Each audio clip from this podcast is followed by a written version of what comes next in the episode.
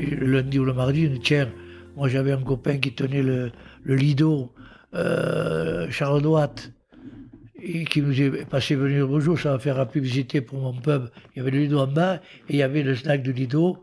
Mais on n'était pas fous. On n'allait pas là pour, pour, chuquer à, 8 jours de match, on n'était pas dingue. Mais parce qu'on nous interdit de sortir, j'ai dit, moi, moi, je, je suis ici justice, j'ai mon boulot, j'ai un truc, si je veux sortir, je sortirai. Et ils me jugeront sur le terrain après. Vous reconnaissez cette voix? C'est celle d'un homme qui ne s'est jamais renié. Je suis Johan Zuckmeyer et vous écoutez La Cravate, le podcast rugby où on prend le temps de discuter avec des personnalités extraordinaires. C'est un peu une bulle intemporelle où on s'autorise à échanger sur leur parcours unique parsemé de réussites et parfois d'énormes coups durs. Né en plein cœur des Pyrénées à Bagnères de Bigorre, mon invité cessait dans divers sports, à savoir le ski, l'athlétisme, le tennis et le rugby. À l'adolescence, il continuera les deux derniers, mais c'est bien au rugby qu'il doit son immense renommée. Alors qu'il joue encore en junior, Jean Prat le repère et le convainc de rejoindre le FC Lourdes champion de France en 1960. Il s'y impose rapidement et est sélectionné dès la saison suivante avec le 15 de France. Vainqueur du premier Grand Chelem français en 1968, il est la même année l'un des artisans du dernier bouclier de Brennus-Lourdes. Menant en parallèle une carrière d'huissier de justice, il s'engage en 1969 avec le club de sa ville, le Stade Bagnéret, fraîchement remonté en première division. Il emprunte alors le jeu de mouvement du voisin lourdais et devient l'architecte de cette équipe de troublions qui demeurera une référence du rugby français durant plus d'une décennie. Vous l'avez bien évidemment compris, je suis parti à la rencontre de Jean Gachassin. Virevoltant trois quarts polyvalent, il est le seul à avoir occupé les postes d'ouvreur, centre, ailier et arrière en équipe de France. Après sa première vie de joueur, Jean s'est rapidement mis en retrait du monde du rugby pour embrasser une exceptionnelle carrière de dirigeant dans le tennis. D'abord président de club puis de ligue, il a ensuite occupé durant 8 ans la fonction de président de la Fédération française de tennis, amenant dans ce sport individuel l'esprit d'équipe et de camaraderie qu'il a accompagné toute sa vie de rugby. Affectueusement surnommé Peter Pan par Roger Couder, Jean est à la vie comme à la scène, un véritable feu follet. Malicieux et drôle, l'âge n'a pas de prise sur lui et je me suis véritablement régalé à le découvrir. Il me tarde déjà le prochain épisode en sa compagnie dans 20 ans. Prenez date. Si ce podcast vous plaît, n'hésitez pas à le noter 5 sur 5 sur Apple Podcast, Spotify ou la plateforme de votre choix, à laisser un commentaire sympa et à le partager autour de vous. Ça fait super plaisir et ça aiderait vraiment la cravate à se faire reconnaître. Vous pouvez également soutenir mon travail via vos tips en vous rendant sur le lien en description de l'épisode. Trêve de bavardage et place à la conversation.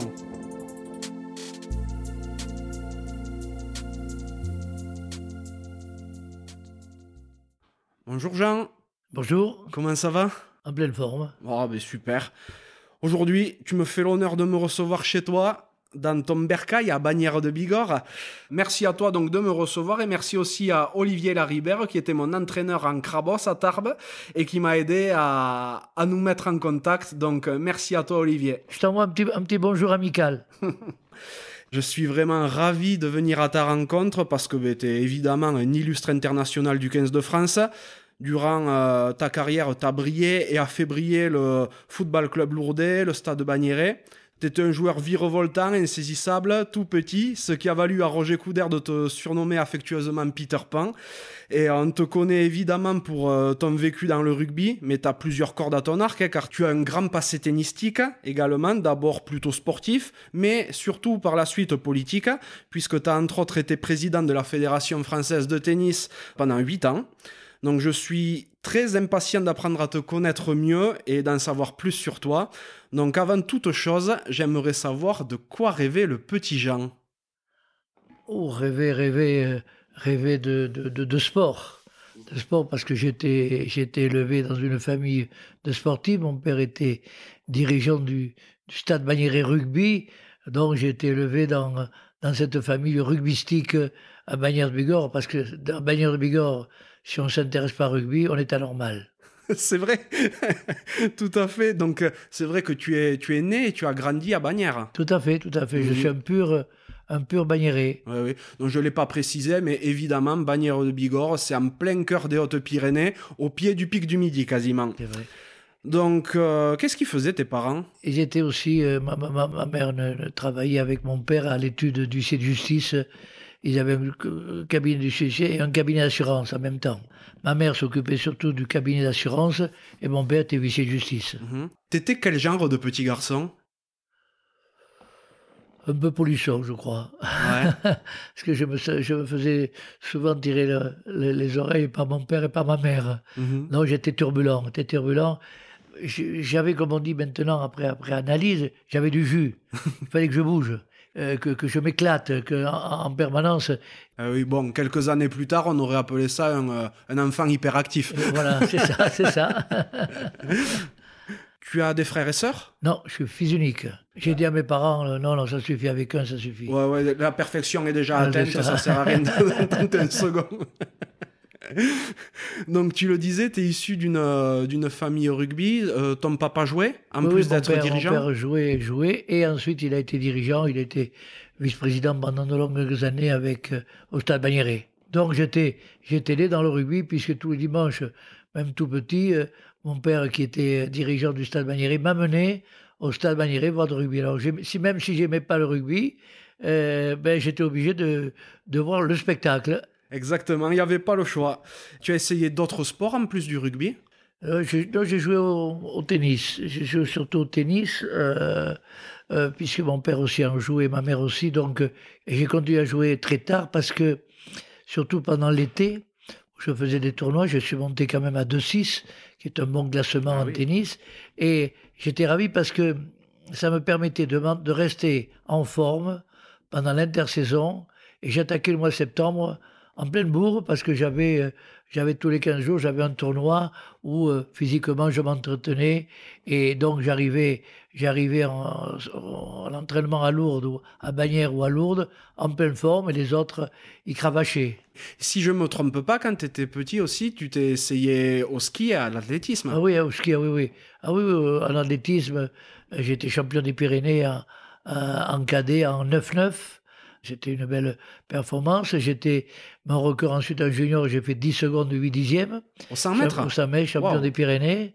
Ah Oui, j'étais, j'étais, c'est ce qui m'a sauvé ensuite en rugby, parce que si je m'échappais pas, s'il m'attrapait, il me faisait mal. Hein. Ah, c'est magnifique. Et euh, le ski, t'as Et le arrêté... ski, j'étais, puisque c'était le, c'était le, le lycée qui, au départ, à tous les, une fois par, par semaine, nous amenait au ski. Et puis ça me plaisait. Et, et j'ai fait quelques courses euh, de jambes géants avec, euh, avec le lycée et avec le ski club de Bagnères. Eh oui. Et donc, euh, tu fais, en termes de rugby, donc toute ton école de rugby au stade de Bagnéret, quasiment. Tout à fait. Et tu menais tes études en même temps. Oui, oui, absolument. Je faisais mes études. Et puis, euh, et puis c'est Jean Pratt qui, un jour, j'étais au lycée de, de, de Vic-Bigorre, euh, j'avais pas 18 ans, qui me dit Petit, ça t'intéresse de, de venir jouer à, à, à Lourdes Alors, Lourdes, pour moi, c'était. C'était le club extraordinaire avec tous les champions, avec Maurice Pratt, Martine, Tariq, tous les. euh, ah oui, monsieur, oui, monsieur, oui, monsieur. Et j'ai signé, j'ai signé autour de, de, de, terrain d'athlétisme de, de, de Vic Bigorre, du lycée Victor Duruy. Et quand je suis rentré à, à Bagnères, j'ai dit, tu sais, papa, j'ai signé à Lourdes. Comment? Et tu m'as rien dit, mais qu'est-ce que c'est? Tu n'as pas discuté rien Mais non, c'est Jean Prat qui est venu me faire signer. Tu te rends compte, je ne pouvais pas lui dire non, et puis ça me fait plaisir. Donc, pour les plus jeunes qui nous écouteront, Jean Pratt, une légende Monsieur- du monsieur- rugby. hein. monsieur rugby. Monsieur Rugby, exactement. Mais ce que tu dis pas, si je me trompe pas d'ailleurs, c'est que en parallèle du rugby à ce moment-là, tu jouais au tennis à, à bon niveau. Mais euh, quand tu signes à Lourdes, c'est à l'occasion d'un stage que tu avais eu avec euh, l'équipe de France des moins de 17 ans. Ah oui, oui, c'est oui, oui, parce que j'étais. Pourquoi je, jouais à Big Bigorre C'est mon père, pour, parce que j'avais manqué une. J'avais pas été bon à l'école pendant la- pour le- avant le bac. Euh, il m'avait mis, euh, il m'avait mis à, à Big Bigorre, euh, interne. aïe, aïe, aïe. in- interne. Et, et le père Santi, qui était le, mon prof de français et en même temps entraîneur de Vic-Bigorre, il m'a dit Écoute, tu, tu, as, tu, as vu que signe, signe à Vic-Bigorre. Et, et- j'ai signé comme ça une année à à Vic-Bigorre. Et c'est là que j'ai éclaté. J'étais, international junior avec Bigorre, et c'est Jean Prat qui m'a qui m'avait repéré euh, en tant que junior, en tant que jeune espoir, qui m'a fait signer à Lourdes. Exactement. Et l'année que tu passes à, avec Bigorre, tu as fait un stage en étant retenu parmi les meilleurs Français en, en tennis, un stage qui était dirigé par, par, Cochet, Henri Cochet. par la légende, effectivement, Henri Cochet. Donc là encore, pour expliquer un petit peu. C'était une, euh, star de, une star du tennis. Voilà, une star du tennis. Cochet, hein, avec Cochet. euh, Il a ses sept victoires en, gra- en Grand Chelem, dont euh, quatre Roland Garros vers la fin des années 1920. Il a été numéro un mondial trois années consécutives. Il était bon, surnommé le magicien et c'était un des quatre euh, mousquetaires qui a remporté six fois la Coupe Davis d'affilée entre 1927 et 1933. Et euh, les trois autres euh, mousquetaires, pour information, donc c'était René Lacoste, donc le crocodile, euh, Jean Borotra, le basque bondissant, et Jacques Brugnon, qui était surnommé Toto. ouais, ouais, ouais. Donc euh, voilà, petit point culture tennis pour, pour les auditeurs. Et j'étais, j'étais, il m'a, il m'avait sélectionné pour un stage à Ricochet et c'est, terrible. Quand je suis allé voir, c'était Jean Prat qui m'entraînait, c'était junior, j'étais à ce moment-là, et euh, je dis à Jean Prat, écoute, je, suis, sélectionné pour, euh, par Henri Cochet pour un stage de tennis, donc je ne viendrai pas, euh, je viendrai pas aux entraînements, je ne sais pas si je continue. Et là, il a, et Jean Prat, il m'a, traité au tout. Mais j'en s'en fout du tennis. Tu es au rugby, on est au football club lourdé, tu te rends pas compte Il nous emmerde ce coucher. oui, oui, mais j'ai, j'ai, dit que oui. Mais tu aurais dû m'en parler. Enfin voilà. Et j'ai, pendant que j'étais junior à Lourdes, je suis parti faire ce stage à, à, à Paris. D'un côté, tu évolues au plus haut niveau euh, du rugby français, bon, encore en junior, junior, mais, là, mais en dans junior. un club mythique Ah ouais, ouais, qui ouais. est le Football Club Lourdes. Et de l'autre côté, tu es parmi les meilleurs joueurs français en tennis en junior dans un stage avec, euh, avec Henri Cochet. quoi. Un grand monsieur. C'est incroyable. Mais moi, j'avais choisi déjà, hein, j'allais chez Cochet parce que ça me faisait plaisir, et ça me maintenait en forme. Mais moi, c'était le rugby. Mhm. Avant tout, c'était ce qui comptait, c'était le rugby, jouer à l'équipe première à Lourdes. C'était, c'était mon, but. Et, et j'ai joué rapidement, puisque quand j'ai signé, j'étais junior encore, et au bout d'un mois, j'étais titulaire trois carrels. Oh, c'est énorme. Donc c'est vrai que ben voilà, était junior au- dans le mythique euh, Football Club Lourdes. À cette époque-là, à la fin des années 50, c'est encore le Grand Lourdes, hein, parce qu'il faut se rendre compte que sur les huit dernières saisons, euh, avant que tu arrives, Lourdes a été champion Ouais. six fois. Et Euh, il y avait et- les ailiers, il y avait, c'était Rancoul Tariq. Ouais. Et j'ai pris la place de Tariq, qui, mais qui m'en a voulu un petit peu, quoi. C'est normal. C'est Effectivement. le petit junior qui prend la place au- à l'adulte. D'autant que toi, tu arrives alors que Lourdes est championne de France. oui, c'est ça. ta première saison hein, au, au FCL en 1960, tu es retenu dans la grande équipe de France et tu honores ta première sélection le 7, nova- euh, le 7 janvier, Janvier. 1961. Et je venais de faire 18 ans euh, 15 jours avant. voilà, C'est le c'est 23 décembre. tu fais ton premier match du tournoi des cinq nations, ailier, donc contre l'Écosse à. Colombe. Comment ça se passe ce premier match? On, a, on, est, euh, on, est, on a la trouille. Ouais. non, c'était, c'était, c'était Jean Prat qui était sélectionneur. Et il m'a dit écoute, tu, as, tu joues comme à Lourdes. Quand tu as un gars devant toi, il faut que tu le passes. À, l'intérieur et à l'extérieur, il faut que tu le débordes. Bon, très bien. Et il m'a mis en confiance. J'ai fait, j'ai, dit, je joue comme à Lourdes. Alors, c'est, aussi facile de jouer l'équipe de France qu'à Lourdes. Et c'était le système de, système de jeu qui était à la Lourdaise, euh, prôné par, euh, par Jean Prat, qui faisait jouer l'équipe de France comme à Lourdes, c'est-à-dire le, le plus un, le décalage. Euh, et chacun devait, devait analyser, analyser les, la- son adversaire et tout ce qui s'ensuit. Et la première fois que j'ai signé à Lourdes, Jean Prat, il me dit, voilà, avec Maurice Prat, je avec Maurice Prat et Martine. Quand il m'a dit, bon, ben voilà, première, euh, pour mon premier entraînement, alors voilà, dimanche, tu joues contre X. Bon, j'ai oui, oui, oui, oh là là, merci, j'avais 18 ans, mais j'étais beaucoup plus grand. hein, je- Oui, oui, mais bien sûr, j'imagine.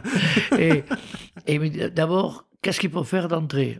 On va te donner le ballon à l'aile pour analyser comment défend ton adversaire. S'il monte vite, s'il monte en retrait.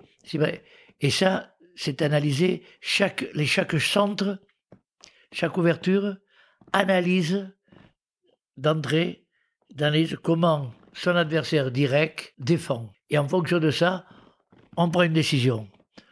J'ai dit, mais c'est compliqué tout ça. Non, non, tu vas voir, tu vas voir. Et, effectivement, euh, première attaque, euh, le, premier centre, il analysait comment monter son, son, vis-à-vis, si, s'il montait en pointe ou en retrait. Et en fonction de ça, il prenait une décision de prendre le ballon en hauteur à l'attaquant ou, ou le prendre en retrait. Et moi, à l'aile, j'ai appris cela aussi. Chez soi, d'entrer le mec Ils voulaient me défoncer, eux, ils voulaient me foutre, me, me, dégommer, quoi, voilà.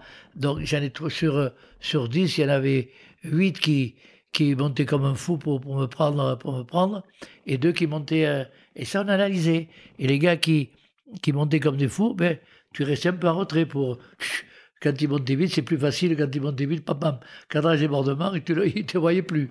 Euh, et tout ça, mais c'était la technique. Bien sûr. J'ai appris ça, la technique. Et, je ne sais pas si ça se fait maintenant, mais nous, nous à Lourdes, tous, c'était sa première attaque. Chacun devait voir, devait analyser comment défendre son vis-à-vis. C'est merveilleux. Oui, parce que c'est vrai qu'à l'époque, Lourdes. Euh, l'ADN du club, c'était vraiment voilà le plus un, un jeu de mouvement toujours. Avec l'arrière intercalé. Exactement. Et toi, tu rentrais exactement dans ce moule-là, parce qu'en plus, ben, tu avais un, un, petit gabarit. Ma grande force, avec 1m60, c'est que j'étais à 100 à l'heure en un mètre. Un autre grand, il fallait qu'il y ait des, ah grands pas, ils étaient à 100 à l'heure au bout de 3 mètres, 4 mètres. Et moi, dans un mètre, avec mes petites jambes, grâce à mon petit gabarit, j'étais en pleine vitesse, un mètre, dans un mètre. C'est pour ça que je pouvais, j'ai pu, j'ai pu éviter certaines, ou déborder certains, certains joueurs. Eh oui, oui, complètement. Et donc, euh, c'est vrai que tu fais ce premier match euh, international donc contre l'Écosse. J'ai le ballon du match. C'est vrai? Oui. C'est celui-là? C'est un, c'est un, oui, oui.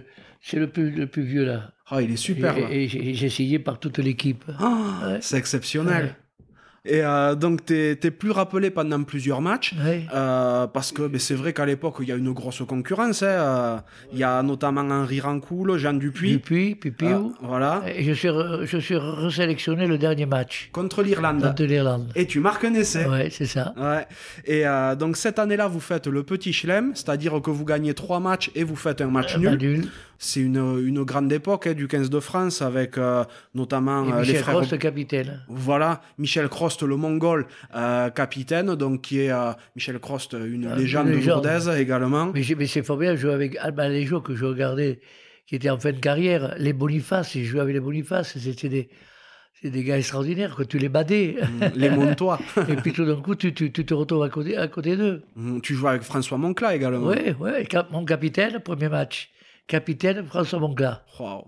Ah, c'est quelque chose. Ah, ça hein. fait. Mais j'ai 15 jours avant, j'avais 17 ans. je venais de faire 18 ans. C'est exceptionnel. J'avais mon gabarit, quoi. Tout le monde me disait ils vont le casser, le petit, là. Le, Et puis finalement. Et puis je me souviens, mon premier match, j'ai dit attends, quand Thompson est venu, j'ai dit premier qui arrive, tu lui, tu lui rentres tu fermes les yeux, tu t'en fous. Parce que sinon, la foule va dire le petit, là, il va se faire casser, il va se faire passer. Et le premier Thompson, je me suis jeté sur lui comme comme un fou. Je voulais plaquer aux gens et le public a fait Ouais En plus, à Colombe. Oui, mais c'est des grands moments, ça. Parce que je, il me passe là, je suis cuit. Hein. Ah, ben oui. Je suis cuit, première, première, première fois qu'il plaque, il laisse passer le mec, oh là là C'est clair.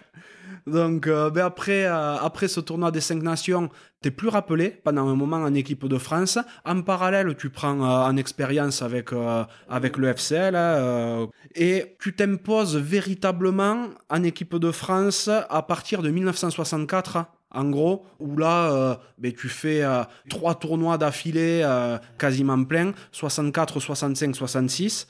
Et à ce moment-là, tu es un cadre autant en équipe de France, donc euh, Je suis un vieux de la vieille. Ouais, ouais enfin un vieux de la vieille, mais t'as 23, 24 ans, quoi. non, mais c'est vrai, tu t'imposes quand même relativement vite. c'est vrai. C'est vrai, c'est vrai, parce que c'est le jeu à la lourdaise qui m'a qui m'a fait découvrir, et c'est le jeu à la lourdaise qui m'a imposé à l'équipe de France aussi. Hein. C'était le plus un, il fallait se débrouiller soit en décalage, avec l'arrière intercalé ou, ou le troisième ligne, il fallait que les liens toujours soient décalé. Et là, le dernier, il fallait, il fallait faire une passe avec le pied aux troisième ligne, c'était le coup de pied de recentrage. Mhm. On ne parlait pas lourd de coup de pied de recentrage.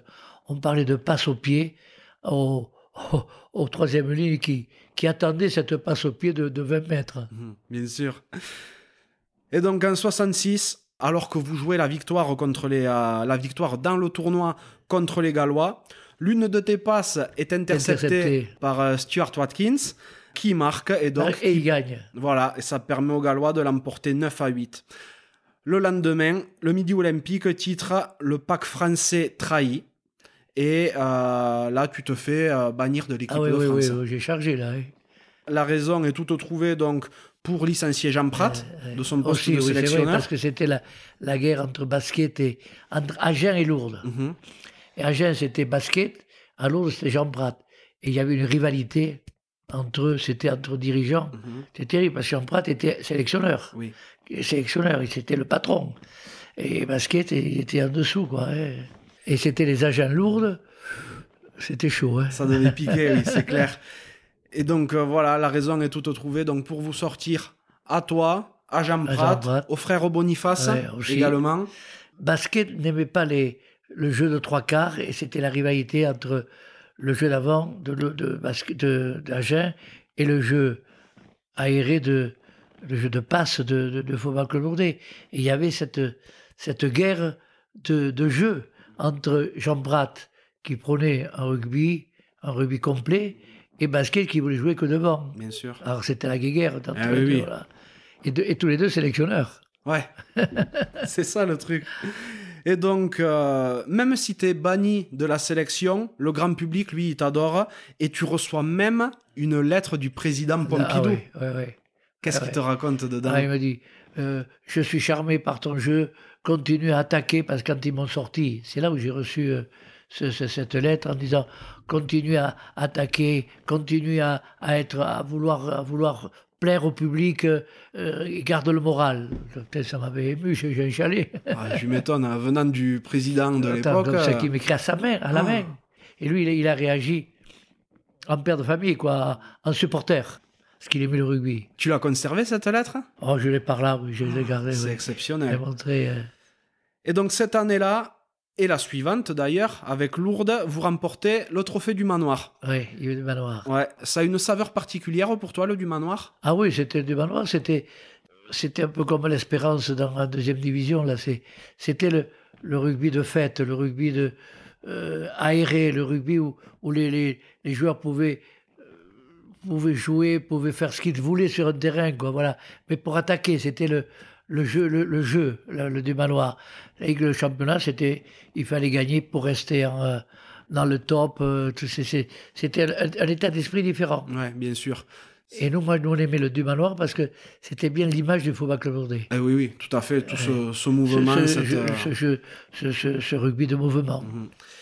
Et cette période également où tu es euh, en retrait donc, de l'équipe de France, elle te sert également parce que tu en profites pour reprendre tes études. Oui, c'est oui, oui. Capacité d'endroit, oui, oui. J'ai eu le temps de, comme ça, parce que mon père, euh, mon père euh, était huissier et, à un certain moment, il m'a dit écoute, moi je vais prendre la retraite, je vais pas vendre l'étude quand même. Tu es fils unique, j'ai un fils unique, ce serait dommage de vendre un alors tu vas te mettre à bûcher, il y a un examen professionnel d'huissier de justice, il faut que tu t'y mettes. Et je, me suis mis à, rebûcher. Bon, tu étais une star du rugby à l'époque. Tu as vraiment eu à faire les études ou parce que ah tu t'appelais Jean Gachassin, on te l'a offert Bon, j'étais, pendant l'examen, et je pense avoir été. Euh, ils m'ont reconnu, ils n'ont pas voulu me. J'ai eu des questions relativement faciles. ils t'ont demandé ton nom et ton prénom. non, c'était. Euh, euh, ça a été sympa, mais en fait, j'avais bûché pendant deux ans. J'ai bûché, j'ai bûché, j'ai fait sérieusement, et j'étais assez, et je voulais pas échouer. Puis là, ensuite, j'ai réussi, un an après, euh, j'ai réussi mon examen d'huissier de, justice, et puis voilà, et puis je me suis, j'ai pris l'étude de mon, de mon père, j'ai succédé à mon père. D'ailleurs, c'est, c'est étonnant parce que quand on voit ta personnalité, tu es quelqu'un de, de, très jovial, déconneur. Ah oui, ça fait drôle d'aller saisir. si on ne te connaît pas, on ne se dit pas que tu as été huissier de justice. Oui, oui, mais c'est ça, oui, oui. C'est un métier qui peut-être peut-être à tort, hein, mais qui paraît grave, Qui, qui, qui, est un peu dur, mhm. en disant euh, aller saisir les biens d'un gars, enlever le meuble et tout ce qui s'ensuit. Je te vois pas faire ça. Mais j'étais, j'étais un huissier. J'ai rarement enlevé des meubles. Mhm. Si, il y en a qui m'ont baisé, donc euh, ceux-là, euh, ils ont chargé après. Mais j'étais pour, pour concilier. Je, disais à mon, à mon client, qu'est-ce que vous voulez? Je vais pas vendre. Je vais arriver, je vais vendre un fauteuil qui vaut 100 euros, je vais le vendre 10 euros. Je préfère que le gars me dise, je vais te payer 50%, on va arriver à 50%, petit à petit, je vais te payer, mais j'arrivais à, à, encaisser ce qu'il devait. Mmh, mmh, mmh. Tandis que je, on, vend tout ce qui s'ensuit, on ne sait pas à, quelle, valeur on va vivre, et, le gars devra toujours l'argent. Donc moi je disais, puis peut-être avec mon nom, euh, le débiteur, j'ai dit, écoute, tu dois, tu dois 1000 euros, euh, donne-moi 50 euros par mois, donne-moi ce que tu peux, 100 euros, on va s'arranger, je vais te donner le temps. Et j'arrivais toujours à, encaisser les créances, et le gars, il me remercie en plus, le débiteur. Et puis, il voulait pas trahir Gachassin. Et eh ouais, bien sûr. J'ai donné ma parole à Gachassin, je lui ai donné 100 euros par mois, et j'ai jamais relancé les gens, ils ont toujours tenu parole. Et le client était content parce que au lieu de l'encaisser en six mois, il encaissait en un an, mais il était content. Il encaissait Il, il encaissait sa créance. Effectivement. J'ai ouï dire que tu étais spécialisé aussi dans les constats d'adultère. non, ça c'était une mais c'était extraordinaire. C'est vrai que c'est vrai que dans le département, euh, euh, les gens me faisaient j'ai dit, tu, les connais, donc tu, vas, tu vas savoir qui c'est, tout ce qui s'ensuit. Oui, j'ai dit, mais je vais pas faire le flic, aller derrière le mec, hein. il est de la gonzesse. Hein. Euh, et j'étais, j'étais, il m'ouvrait la porte gentiment, quoi, le, gars ou la femme qui était, il oh, Oh, je parie que c'est pas un constat adultère, mais quand j'ai oui, vous déconnez. Hein. et ça se passait bien. Mais oui, mais en plus, si tu connaissais tout le monde, je vais te dire avec purée. Et parfois, je dis, oh, toi, putain, je t'aurais donné le bon Dieu sans confession. tu étais au courant de tous les potins ah, du 65. mais c'est un bon souvenir. Ah, je me doute. Et donc, en janvier 67, tu es de retour en équipe de France alors que tu avais joué principalement ailier en équipe de France jusqu'à maintenant, un petit peu à l'ouverture. À partir de là, tu te retrouves successivement ouvreur, arrière, centre, et ailier. je suis le seul joueur à avoir joué à tous les postes. Ah, ouais, c'est vrai. J'ai commencé 14, puis après 15, 12 et j'ai fini 10. C'est là qu'à Lourdes, j'ai fini 10. Tous les postes des, euh, des lignes arrière. Et c'est rare qu'il y ait un joueur qui, qui, qui, est, qui, est, qui, est, international à tous les postes. Ah ben oui, oui, complètement. Il n'y en a pas deux postes, mhm. mais c'est tout le maximum. C'est ça. Mais d'ailleurs, je peux comprendre que tu étais international 10, ailier, arrière, mais centre quand même, ça nécessite euh, d'être un gros défenseur, généralement gaillard. Et je, posais, je, je, parlais après avec d'autres, plaqués, il me courait en travers, jamais de, jamais de face. Je plongeais dans les jambes, j'avais pas de problème. Ah, ben malin. Il me dit, ah n'accepte pas d'aller en face pour lui faire mal. C'est toi qui va te faire mal. Et jamais un mec m'a passé comme trois carrels.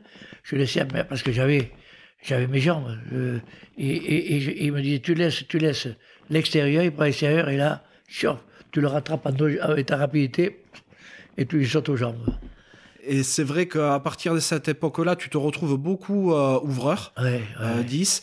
Euh, et c'est un poste qui au départ te plaisait pas trop en plus. Non, non, parce que on était tributaire, euh, prendre un ballon le passé, mais après j'ai compris que c'est là qu'on est le patron. Mhm. Le disait le patron, du système de jeu qu'on va mettre en place. Soit il donne pas de ballon, soit il organise le rugby le plus un, mais si on veut faire un rugby avec le plus un, il faut travailler à l'entraînement, il faut faire des passes, des, des rentrées sur le ballon, un, prendre le ballon à gauche pour le passer à droite quand ça vient de là, un, deux, un, deux. Et tout ça, ça s'apprend. C'est de la technique qui nous vient de Maurice Pratt. Un, deux, un, deux. Alors quelquefois, quand je joue ouverture, je faisais la passe au centre. Là, au lieu de la faire là, le mercredi, l'entraînement.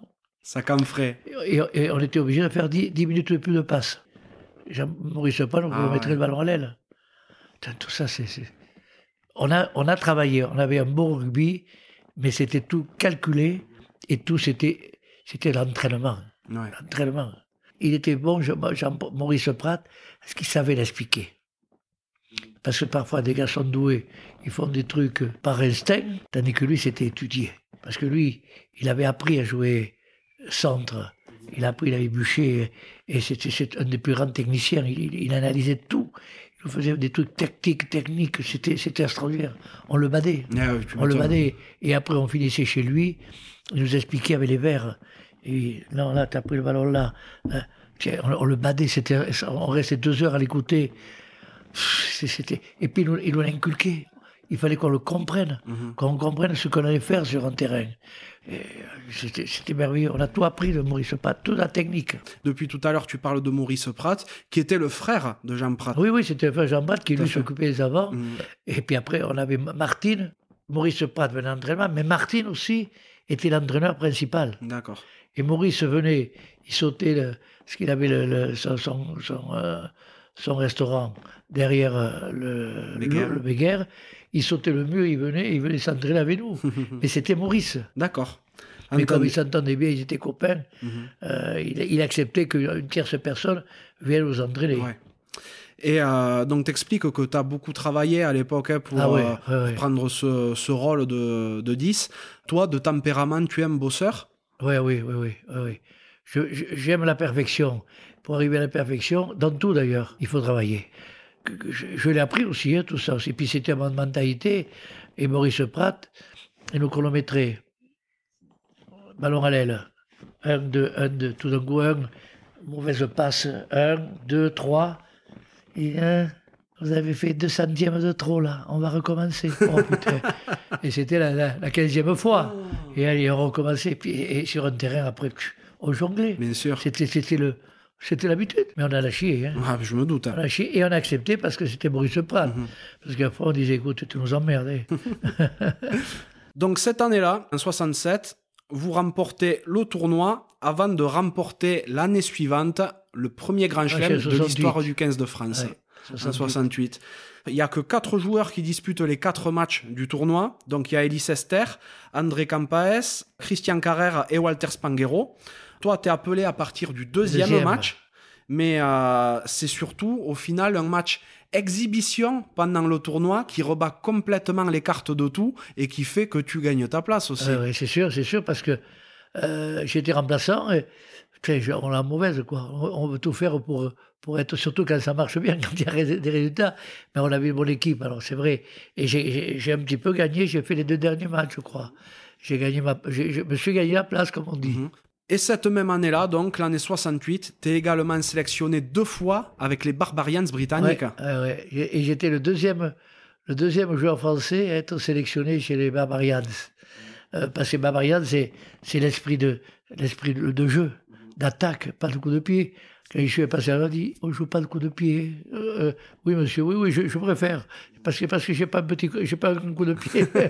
non, et en fait, là, il ne faut, faut pas qu'il y ait de confusion. Tu es avec les Barbarians britanniques. oui, oui. Les, les, tout premiers. Les tout premiers. Les originaux. C'est très rare.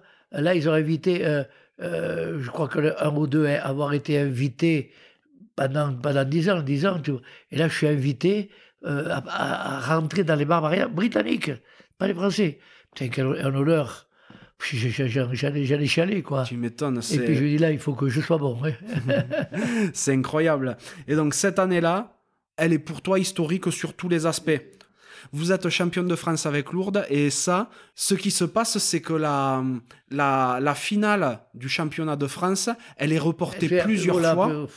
On ne savait jamais quand on allait la jouer. Voilà, parce qu'il y a les événements de mai 68, c'est reporté, c'est reporté. Trois, quatre fois. Et au final, pour le coup, la, finale se joue. De cette année-là, globalement, quel souvenir t'en gardes? Ben, C'est, c'est chaque, chaque fois, parce qu'on s'entraînait, euh, et on nous disait, on s'entraînait euh, fort. Euh, et puis, 24 heures avant, on dit non, le match est renvoyé. En huitième, vous battez la Voulte des frères Cambert Alors là, ça, c'est, c'est, c'est, c'est ce match, c'est Grand C qui, avait, qui, a, qui a pris en main les avants et je les suis après, ça. Les, petits, là. Pour le petit, là, pour Jeannot, il faut qu'on se défonce.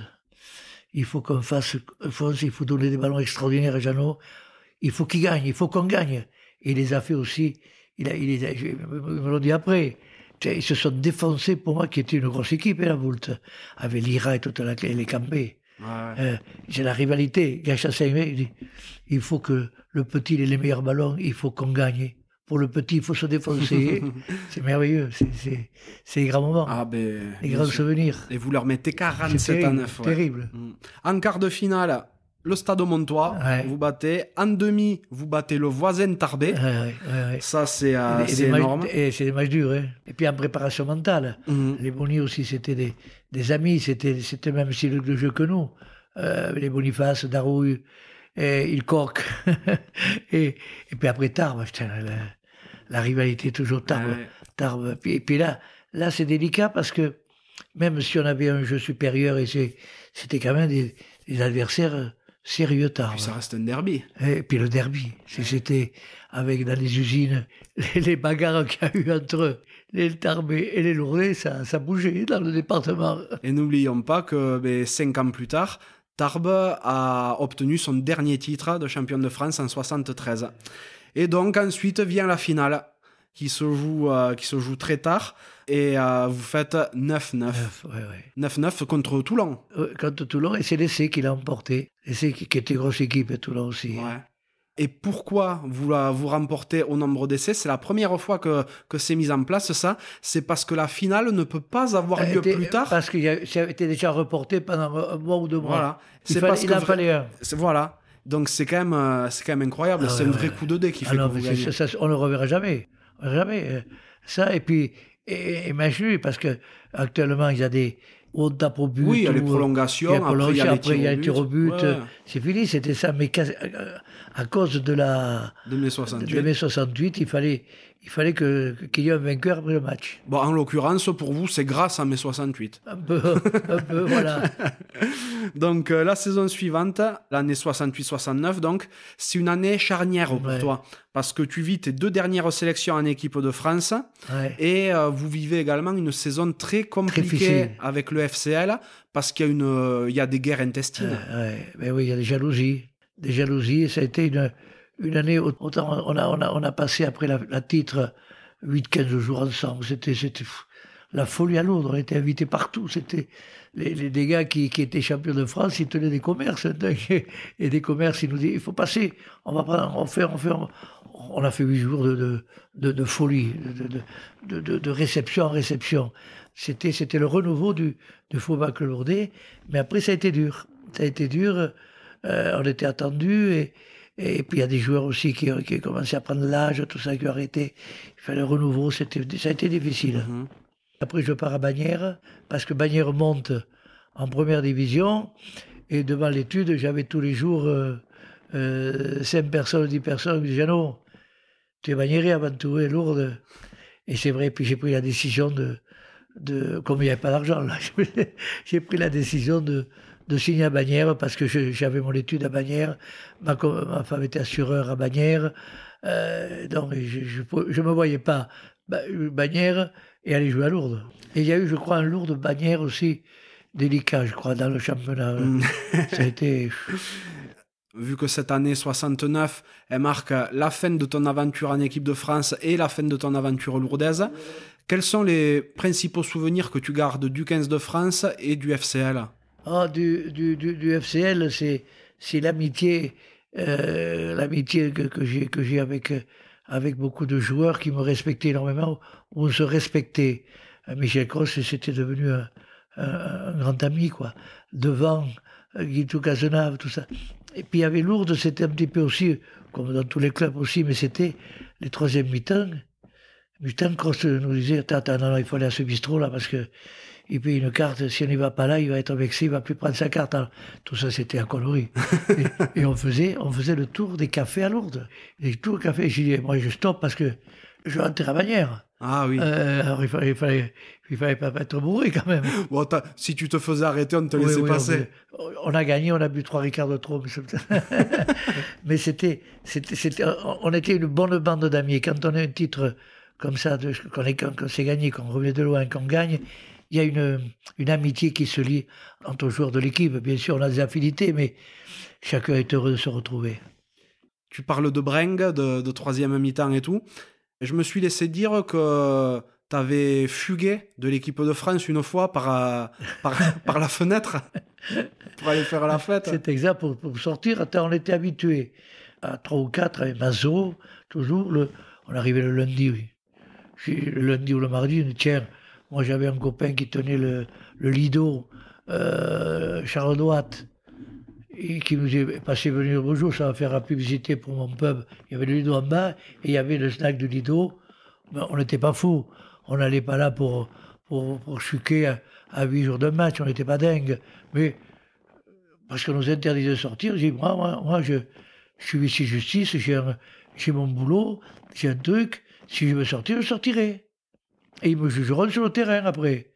Alors qui me suit Moi, pam, pam, pam, on était cinq ou six, on partait, on allait voir un, périmètre, on discutait au Lido, ils nous montraient quelques filles un peu gentilles, et, et on rentrait, mais on rentrait à 11 heures, tu, tu, tu, vois.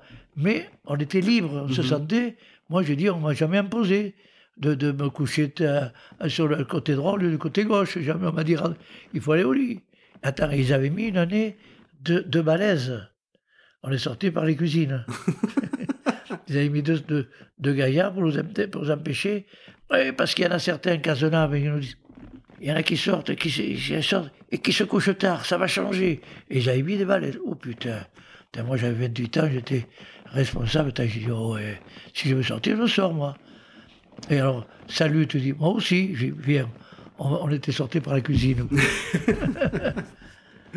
et donc, euh, du 15 de France, tu gardes quel souvenir ah, C'est des, moments, de, des moments euh, euphoriques. En plus, c'est des moments euh, gagnants ou perdants on est fier, on n'est pas des, luberlus, on veut gagner. Euh, des mecs comme Cross, comme Jean-Prat, ils te prenaient en main, tu, tu, rentrais sur un terrain comme des fous, quoi. Euh, et gagnant ou perdant, tu étais, c'était des copains, c'était une équipe. On gagnait ensemble, on perdait ensemble. On avait peur ensemble. On se dégonflait ensemble. On a été bons ensemble. Et ça, c'est, merveilleux, c'est merveilleux. Et puis ça durait, on devenait des amis même si on se rencontrait après contre, contre des, des, des, joueurs d'équipe de France, bien sûr, on se rencontrait le dimanche, il y avait un respect. Il y avait un respect vis-à-vis de l'autre, il y avait un respect. Et ça, c'est important. Elle a toujours, je pense que ça, il faut le garder. Le respect de l'adversaire, quel qu'il soit. Ah oui, oui. Donc voilà, 69, tu signes à, tu signes à Bagnères, donc tu reviens au Bercail. Quand Bagnères remonte. Oui, quand Bagnères remonte en première division, tout à fait.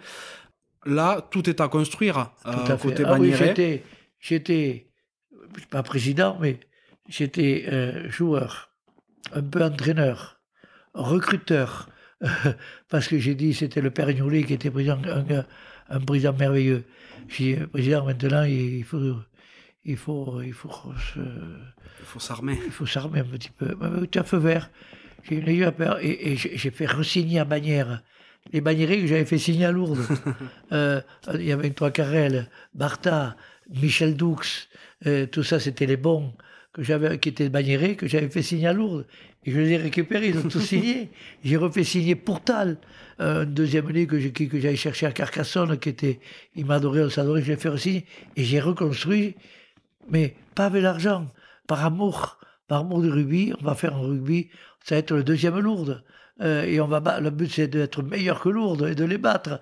Et ça a été, ça s'est bien passé, quoi. Ça a été, j'avais vu Bertrand.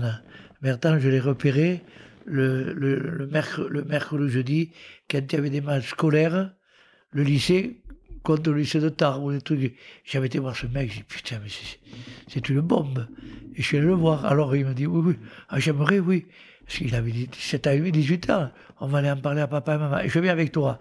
On est allé voir chez Aïbos, chez ses parents. J'ai dit on aimerait jouer, on, va lui apprendre ce que j'ai appris, je vais essayer de lui de le transmettre. Et il a signé comme ça. Aguirre, je l'ai fait signer, il, il, faisait P1, c'est la préparation pour être prof de gym. Mhm. Il y avait une P1 à Bagnères, au lycée de Bagnères. J'ai vu ce mec, il tapait des coups de pied de 50, 60 mètres. Il s'entraînait, tu sais, mais il jouait au foot, il jouait pas au rugby. Et je vais le voir, je lui ai dit, mais tu avec le coup de pied, rien qu'avec le coup de pied, il assure, il assure certains matchs. Je lui ai dit, tu veux pas signer, mais je n'ai jamais joué au rugby. On va t'apprendre.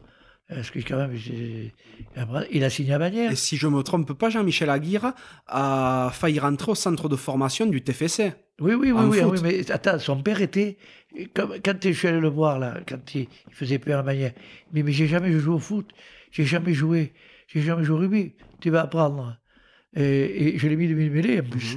Mhm. Ah mais Pigé, il était euh, au-dessus de l'eau au point de vue réactivité, puis un bosseur. Il avait un coup de pied de 50 mètres, je le voyais taper. Quand il, il sa, année de préparation de peur, il arrivait des 50, 55 mètres, pim, pim, en haut des, en haut des barres. Je dis, mais putain, ce mec, est indispensable dans une équipe. Je te raconte, il peut, dès que tu, il peut te mettre à l'aise d'entrée et des 50 mètres. c'est clair. Et tu parles de Roland Bertrand, donc euh, ben, c'est euh, également un, euh, un, magnifique joueur qui a été longtemps le détenteur du nombre de, du record de nombre de, sélections en équipe de France. 69, un truc comme ça. Je, et quel, un gars aussi admirable, pas, pas la grosse tête. Il a, il, a, il, a, il a accepté tout ce que je lui disais, les claouis, les lions, parce que c'était, il te foutait, il, te foutait des passes, il te, il te décapitait le mec. pas technique. Et je, lui, je lui ai fait faire des. Avant chaque match, chaque entraînement, il faisait trois quarts d'heure de passes. Et il me remerciait à la fin. Parce que après, il jonglait. Eh ça s'apprend. Mhm, ça s'apprend. Mais il a, il a eu le. L'icatesse de, de dire oui, j'accepte. Parce que non, euh, peut-être alors, il tu me fais chier aussi de faire les passes. Euh, j'en ai marre de faire. Et tout ça, et après sur un terrain, c'est devenu un, un, technicien. Il était camour au départ. Il avait des jambes explosives, mais pas de, pas de technique. T'as re-signé à Bagnères, tu n'as que 29 ans, tu t'es pas bien vieux, tu es une star du rugby français. Bagnères remonte en première division. Euh, sur le papier, t'as pas grand chose à gagner à faire non, ça. Non. non, mais moi j'étais fier que Bagnères remonte et et que ce que, ce que les Jean Bratt et, Maurice m'ont appris au point de vue rugby, je veux transmettre à l'équipe, à l'équipe de Bagnères. Et on est parti. J'ai dit au père Gnolet, et c'était François Lavazui, entraîneur, qui savait, qui était élevé aussi au style lourdais. J'ai dit, attends, on va, on va recruter et on va jouer à la, à la lourdaise.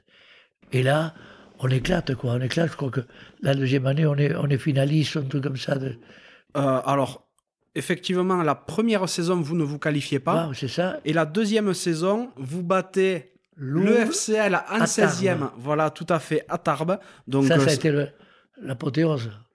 Battre Lourdes, que tout le monde, les Pyrénées, on, on aimait le stade est lourd. Mhm. Le stade sérieux, mais lourd pour le jeu. Et on les bat. Mais en plus, vous, vous avez un peu l'image du troublion. Oui, bien sûr, de Qu'est-ce qu'ils foutent cela Putain, ils gagnent. D'où ils sortent Et donc vous arrivez en quart de finale. Euh, contre Béziers. Vous, vous, inclinez contre le futur champion, Béziers. Ouais. Et 9-3, un truc. Mhm. on, a, on a été bon, quoi, on a été vaillant, mais c'était Béziers. Oui, oui, c'était le, le, grand Béziers. Donc euh, par la suite, vous continuez à vous structurer, le club se structure, il recrute et vous jouez 10 phases finales consécutives de 71 en 81. Vous vous hissez deux fois en finale en 79 et en 81, alors que toi, tu avais pour ta part quand même arrêté de jouer à ce moment-là, parce que tu as pris ta retraite à 36 ans en 78. C'est ça. T'en avais assez? Non, puis je, pouvais plus, je, ne pouvais plus faire ce que, ce, ce, que je faisais. Mhm. C'est ça, tu te rends compte que tu fais un d'âge débordement, mais il dure. T'as d'âge débordement, pim pam, j'étais là-bas. Ouais. Là, j'étais un, un, deux, trois. C'était fini, je ne pouvais plus faire. Donc, il, vaut mieux arrêter que de finir lamentablement. Et pour le coup de bannière de ces, euh, de ces neuf années, qu'est-ce que tu en gardes comme souvenir? Ah, d'avoir, euh, d'avoir créé un système de jeu, comme avait appris à Lourdes.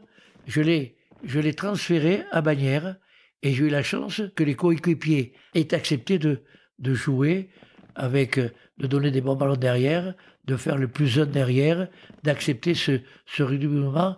Et on a, on, a fait un malheur. À Bagnères, on faisait, on faisait le plein. Hein. Tout le monde, il y avait 3-4 000 personnes tous les, tous les dimanches pour y voir le jeu à la Bagnères. C'était plus le jeu à la Lourdaise, mhm. c'était le jeu à la Bagnères.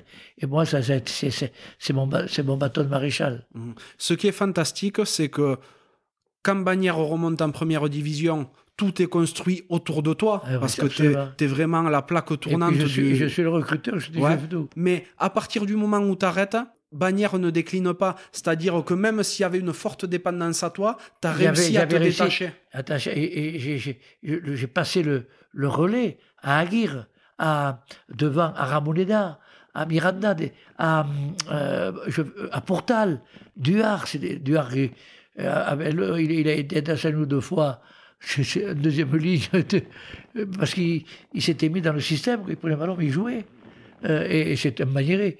J'ai donné un- une impulsion de jeu que Aguirre, Bertrand, les, vedettes ont continué à appliquer parce qu'ils ont été élevés comme cela. C'est ma grande satisfaction. Et Bagnères est resté pendant de nombreuses années l'équipe à la Bagneraise. On jouait à la Bagneraise. Et donc en 79, le 18 août plus précisément, ben, tu fais ton jubilé avec euh, une autre légende du rugby français, avec donc Michel Crost dont on parlait tout à l'heure. Ce jour-là, vous regroupez une centaine d'internationaux. Le match est télévisé. Oui, oui, c'est ça. C'est euh, J'ai Roger Couder. Quand on lui avait dit, tiens, on fait notre. On va le téléviser. Par respect pour toi et pour Michel. Ça, c'est exceptionnel parce que Ah, un jubilé. euh, voilà, un jubilé télévisé, c'est ça veut rien dire. C'est fou. ça veut rien dire. Et pas Roger Couder qui commentait, c'est ça. Oui, oui, C'est- clair. Tu rends compte? C'est invraisemblable. C'était 79. Ouais, 18 août 79, ouais. Et là, c'est fini. Et donc ce jour-là, voilà, c'est fini. Tu raccroches définitivement avant de t'attaquer à ta nouvelle vie, celle de dirigeant sportif. Euh, oui, dirigeant. Voilà. J'étais euh, au stade Bagnéré. Euh, et, et puis après, je me suis mis au tennis. Oui, bon, on va y revenir plus précisément parce que de 82 à 86, tu es président du stade Bagnéret. Ouais, Et suite, avec, euh, suite à une brouille avec Jacques Fouroux, tu Exactement. quittes le monde du rugby. ouais, ouais, exact. D'où ça vient cette brouille? Hein Mais parce que, parce que j'ai jamais compris. euh, je ne sais pas si c'était de la jalousie ou. on est, on, on s'accrochait tout le temps. On s'accrochait tout le temps. Et lui, il était président du départ du, de l'armée avec Bigorre, tu vois. Il ne pouvait pas me voir. Je- je- je- je- J'ai jamais compris et j'ai jamais pu discuter avec lui. Il m'a dit Attends, qu'est-ce qu'il y a? On est petits tous les deux. Euh, je, putain, on doit s'entendre. il a, il a jamais. Donc, euh, moi, euh, au Stade Magnéry, je voulais pas que le Stade Magnéry subisse s'il y avait des services, ce qu'il n'a pas fait, hein, Mhm. contre Bagnères. J'ai dit, attends, euh, j'ai dit, écoute, je vais pas passer ma vie à, à être contre toi, à s'engueuler. à- Donc j'arrête. Et, j'ai arrêté, j'ai arrêté comme ça. Euh, on s'est plus revus. Euh, moi aussi, peut-être avec, quand tu es, quand tu es euh, à un certain niveau, je dis, on ne pourra pas être tous les ans champion de France. Hein. Euh, Bagnères, on avait 5000 euros de, de, budget. Les mecs signaient à Bagnères pour le jeu. Comme moi, j'ai signé à Lourdes pour 50 euros. Heureux, de, heureux que, que Jean Prat ou, ou Maurice Prat me, disent de venir. J'aurais payé. tu vois. Et à Bagnères, on a, à on avait, les gens venaient pour le jeu. Pour le jeu. Je suis allé me chercher des vieux bagnérés. Ramouleda, qui, qui, avait joué, qui est de Bagnères, il, jou- il- il jouait à, à Auch. Miranda, qui avait signé à, à Toulon. Il est revenu. Il y a, tout, tout ça, c'est- revenu pour faire une belle équipe à Bagnères. Mais j'étais conscient, j'ai pris un président, mais j'ai dit, euh, après la montée là, euh, je ne veux pas être le président de l'équipe qui, qui tombe en, en division euh, inférieure, parce qu'on allait y arriver. Quand tous les gars, quand Bertrand allait, euh, il ne peut plus jouer, il ne peut plus jouer, Aguirre ne peut plus jouer, quand tout c'est là, c'est fini. Manière, on- n'a pas les moyens d'aller recruter, tout ça, parce que moi, je j'étais recruteur, mais j'ai donné du boulot à, à, à Bertrand. Je l'ai fait rentrer à l'équipement parce que j'avais des relations. Et restais à Arras, je l'ai fait rentrer à l'équipement. On les faisait signer, on donnait le boulot parce qu'on n'avait pas d'argent en manière. Mais c'était le, le jeu et le boulot. Et euh, on parlait de Jacques Fouroux tout à l'heure. En faisant mes recherches un petit peu, je ne sais pas si ça a une relation de cause à effet sur votre brouille qui a, qui a suivi par la suite. J'ai vu que quand tu étais revenu en équipe de France dans les années 66, tu joues 10 à ce moment-là. Oui, De ce que j'ai cru comprendre, tu avais exigé oui, oui. que ce soit Jean-Henri Mire qui soit Euh, neuf. Et du coup, Moi, j'en avais, j'avais, euh, euh, c'était Jean Prat qui était entraîneur. C'est vrai que Jean-Henri Mir, c'était mon demi-mêlée à Lourdes depuis 10 ans. Mhm. Tu sais, les, les demi, on est copains comme les deux cendres. Et, et j'avais dit à Jean-Bras, je ne vais pas exiger. Euh, J'avais pas cette possibilité. Ouais, bien sûr. eh, mais j'avais dit à Jean Prat dans. euh, Putain, je, je m'entends parfaitement, je- tu me mets à l'ouverture, putain, mais putain, je m'entends avec les yeux fermés avec. euh, ça fait, ça fait 7 ou 8 ans que je joue avec lui. Je lui à droite, ici où je suis pime sur, sur le ballon là, j'ai eu l'habitude énorme de jouer avec lui. Avec Jacques Fourou, qui serait bien, mais il va falloir qu'on s'entende pour les passes, s'entraîner ou quoi que ce soit, parce que moi je démarre, hein, je je, je prends pas le ballon arrêté. Et j'ai dit, moi, j'en ris, je le sens. euh, ah oui, mais il n'y a pas trop le. J'ai dit, mais attends, il vaut mieux avoir euh, une paire de vie expérimentée que qu'une paire de vie qui, qui, part qui va à l'aventure. Euh, surtout quand même, Jean Rimur, c'était quand même. euh, C'était un bon Ah aussi. bah oui, il n'avait pas la classe internationale parce qu'il lui manquait. Mais techniquement, euh, vision du jeu, c'était un bon. C'est peut-être euh, ça qui a, qui a- sans qui a doute. donné un bout de, un bout de Sans rancœur. doute, parce qu'on a dû en rajouter. euh, parce que je n'ai jamais dit que lui, sinon je ne joue pas. euh, j'ai jamais dit, j'ai ce serait bien que si on commence avec euh, quelqu'un qu'on connaît, quand il m'a quand, quand il m'a mis l'ouverture. quoi. Et alors l'autre, il a, il a pensé que, comme on ne s'entendait pas trop, c'était. euh, il a pensé que je- j'exigeais avec l'entraîneur lourdé. Quoi. D'accord, ok, je, je comprends mieux. ouais. Bon, ce qu'il faut savoir, c'est que tu jamais perdu de vue tes premières amours, car tu t'es également impliqué dans le tennis, vu que tu as été président du club de tennis de Bagnères à partir de 71, Ouais, ouais. alors que tu étais encore joueur. Oui, oui, tout à fait, tout à fait. Mais le tennis était ma deuxième passion parce que même quand j'étais à Lourdes et l'équipe de France, je continuais de jouer. J'avais mon classement, je suis monté à 2-6, tu vois. Et comme j'ai pris le club de Bagnères, je suis remonté. euh, et puis on m'a dit, tiens, ce serait bien que tu prennes le...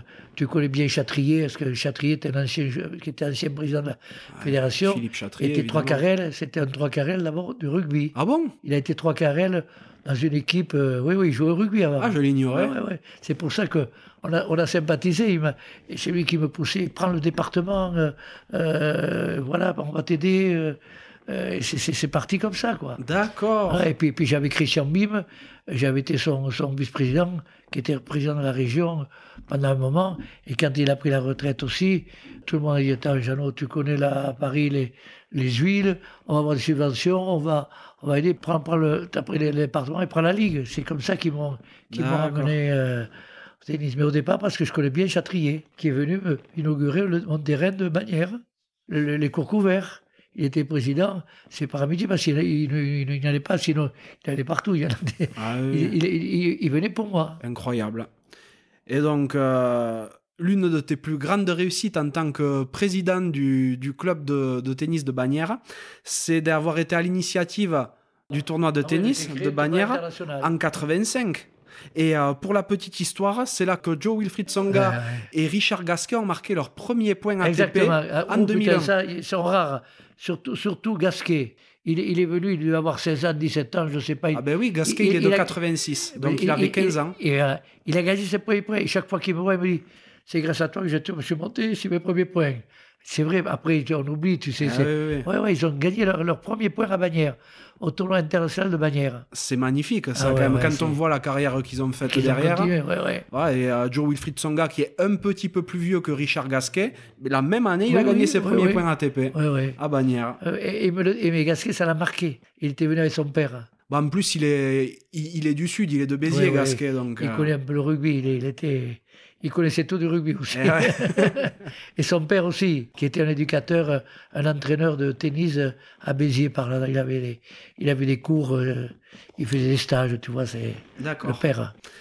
Et donc, à partir de 80 jusqu'en 1993, donc, comme tu le disais, tu es également vice-président de la Ligue Midi-Pyrénées en tennis, puis président de 93 à 2009, vice-président de la Fédé à partir de 97, où tu es le bras droit de Christian Bim, qui est alors président de la, de la Fédé. Ah ouais.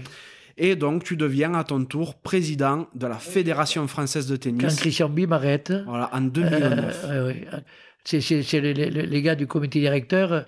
parce que j'animais un petit peu le, j'animais ces comités directeurs qui étaient avant tristes. J'amenais un petit peu de, de sang d'équipe. Avant, chacun, on était là, chacun pointait. Là, c'est moi qui organisais. On se voit la veille, on mange tous ensemble et on discute de, mieux se connaître. Je vais te raconter une histoire. Euh, les premiers matchs de, de, l'équipe euh, Davis. J'y vais, je suis invité, bien sûr. J'étais vice-président. Putain, je, on est dans le même hôtel que les joueurs. On va manger. On était cinq ou six dirigeants. Putain, je vois son gars dans un coin, Gasquet dans une autre table, mon fils dans une autre. Je dis, mais non, mais tu, tu... Et je les, je convoque. Je dis, mais qu'est-ce que c'est ça? Vous êtes l'équipe de France et vous vous faites. Ah, ben oui, mais on n'y a pas pensé. Je dis, à partir de demain, vous mangez ensemble. La même table. Et vous parlez, et vous apprenez, vous apprenez à vous connaître. Ah ouais, ouais. Ah ouais, ouais, ouais. Et après, putain, un an ou deux après, ils m'ont remercié. Parce que ils ont fait des trucs. Ils se connaissaient. Sinon, ils se connaissaient pas. Ils se connaissaient qu'à l'adversaire. Tandis que là, après, ils se, dans les matchs, allez, Joe, vas-y. Putain, tu vas l'avoir. Ça, ça devenait des copains. Des copains et des, des, des copains qui œuvraient pour le maillot, pour la, pour la France. Tandis qu'avant, ils étaient ils voulaient pointer, ils mangeaient, ils jouaient, adieu, ça va, oui. Et, ça, et ils m'ont remercié après. C'est dingue. Je pensais qu'il y avait auparavant quand même un, minimum d'esprit d'équipe en équipe de France. parce que... Ils, étaient inconnus, ils ne se connaissaient pas. Ouais. Ils se connaissaient adversaires, de nom, mais ils n'ont jamais fait les 4-5 coups. Ils n'ont jamais picolé 4 écarts après un match, après une victoire. C'était des individualistes. Parce que c'était comme ça. Hein. Ils ont été élevés comme ça, hein, tu sais. Et là, j'ai j'ai créé euh, un, état d'esprit. Ouais, ouais, ouais, tout à fait. Qui se connaissent entre eux, ça, devenait des copains. Des copains qui, qui se battaient pour elle. Ils se battaient quand même avant, mais individuellement. Tandis que là, tu sentais l'équipe avant, pendant et après. Tu as réussi à créer un véritable esprit d'équipe en équipe de France en même temps, dans la Fédé, donc une fois que tu es élu en 2009, tu insuffles une nouvelle dynamique aussi dans, dans ce monde un peu de cupencé. Hein. Tu amènes un, euh, un, esprit. Un, esprit d'équipe. Ouais, voilà, c'est ça. esprit d'équipe. Plus joyeux, plus guilleré, quoi. Attends, euh, euh, après, après chaque comité, après chaque réunion de bureau de comité directeur, obligation de manger ensemble. Et c'est là que on se connaît mieux, on parle d'anecdotes, on parle de sport, on parle de son club, on parle, on parle du, tennis, là. C'était merveilleux. Alors, moi, je l'exigeais parce que les parents, non.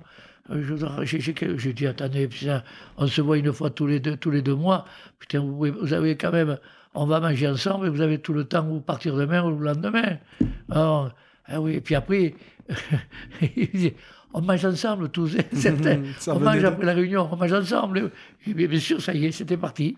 Et on se dit, c'est là qu'on se dit les quatre vérités. C'est là qu'on peut parler de choses, d'autres. Tiens, celui-là, c'est pas ça, c'est, tu vois, des problèmes qu'on peut pas dire ouvertement devant, devant tout le monde, mais, mais qu'on essaie de résoudre entre nous, quoi. Et même à l'approche que tu avais auprès des joueurs, J'aime beaucoup le tennis, parmi beaucoup d'autres sports, pas en tant que joueur, mais en tant qu'observateur, évidemment. Et j'essaie d'aller assez régulièrement à Roland Garros. Et euh, quand j'étais sur le, sur le Châtrier, je te voyais, je te voyais faire. Tu étais souvent euh, derrière les joueurs, donc au premier rang, bien entendu. Et en cours de match, je te voyais beaucoup encourager les joueurs français, par exemple. Ah, ben oui, ou alors, fou, là. Ah ouais, ou alors à la fin du match, euh, les prendre dans tes bras. Et, et, et, ils venaient me serrer la main. Voilà, On a gagné, président. Vous êtes content parce que je l'ai boosté à fond, quoi, comme, comme au rugby, quoi. C'est ça, mais c'est quelque chose, ça, qu'on observe très, très peu dans le tennis. et, jamais. et, et, j'ai vu de nombreuses fois où tu prends les joueurs, joueuses dans ah, tes bras, tu vois. on se fait la bise. Voilà. Mmh. Euh, et la soirée, on éclate ensemble, hein, euh, comme au rugby. Hein, et ils aiment ça. Et ils étaient surpris. Je dis, mais non, attends, champagne, ça prendra ta gueule, champagne. et puis après, c'était, ils étaient heureux. Et merci. Ils te remerciaient du bon moment qu'on a passé ensemble. C'est là aussi qu'ils se sont dit les quatre vérités, quelquefois. Hein. Là, tu as, fait le compte, tu t'es pas accroché.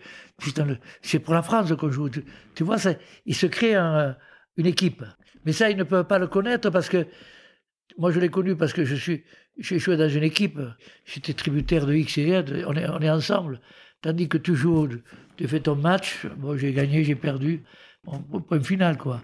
Et euh, bon, mais vu que, vu que tu as été dans le tennis euh, très longtemps et, que tu as été aux affaires jusqu'à il n'y a pas très longtemps, je vais me permettre de te demander si tu sais pourquoi la France n'arrive pas à faire éclore d'immenses champions comme le fait l'Espagne, comme le fait la Serbie avec Djoko, la Suisse avec euh, Roger Federer.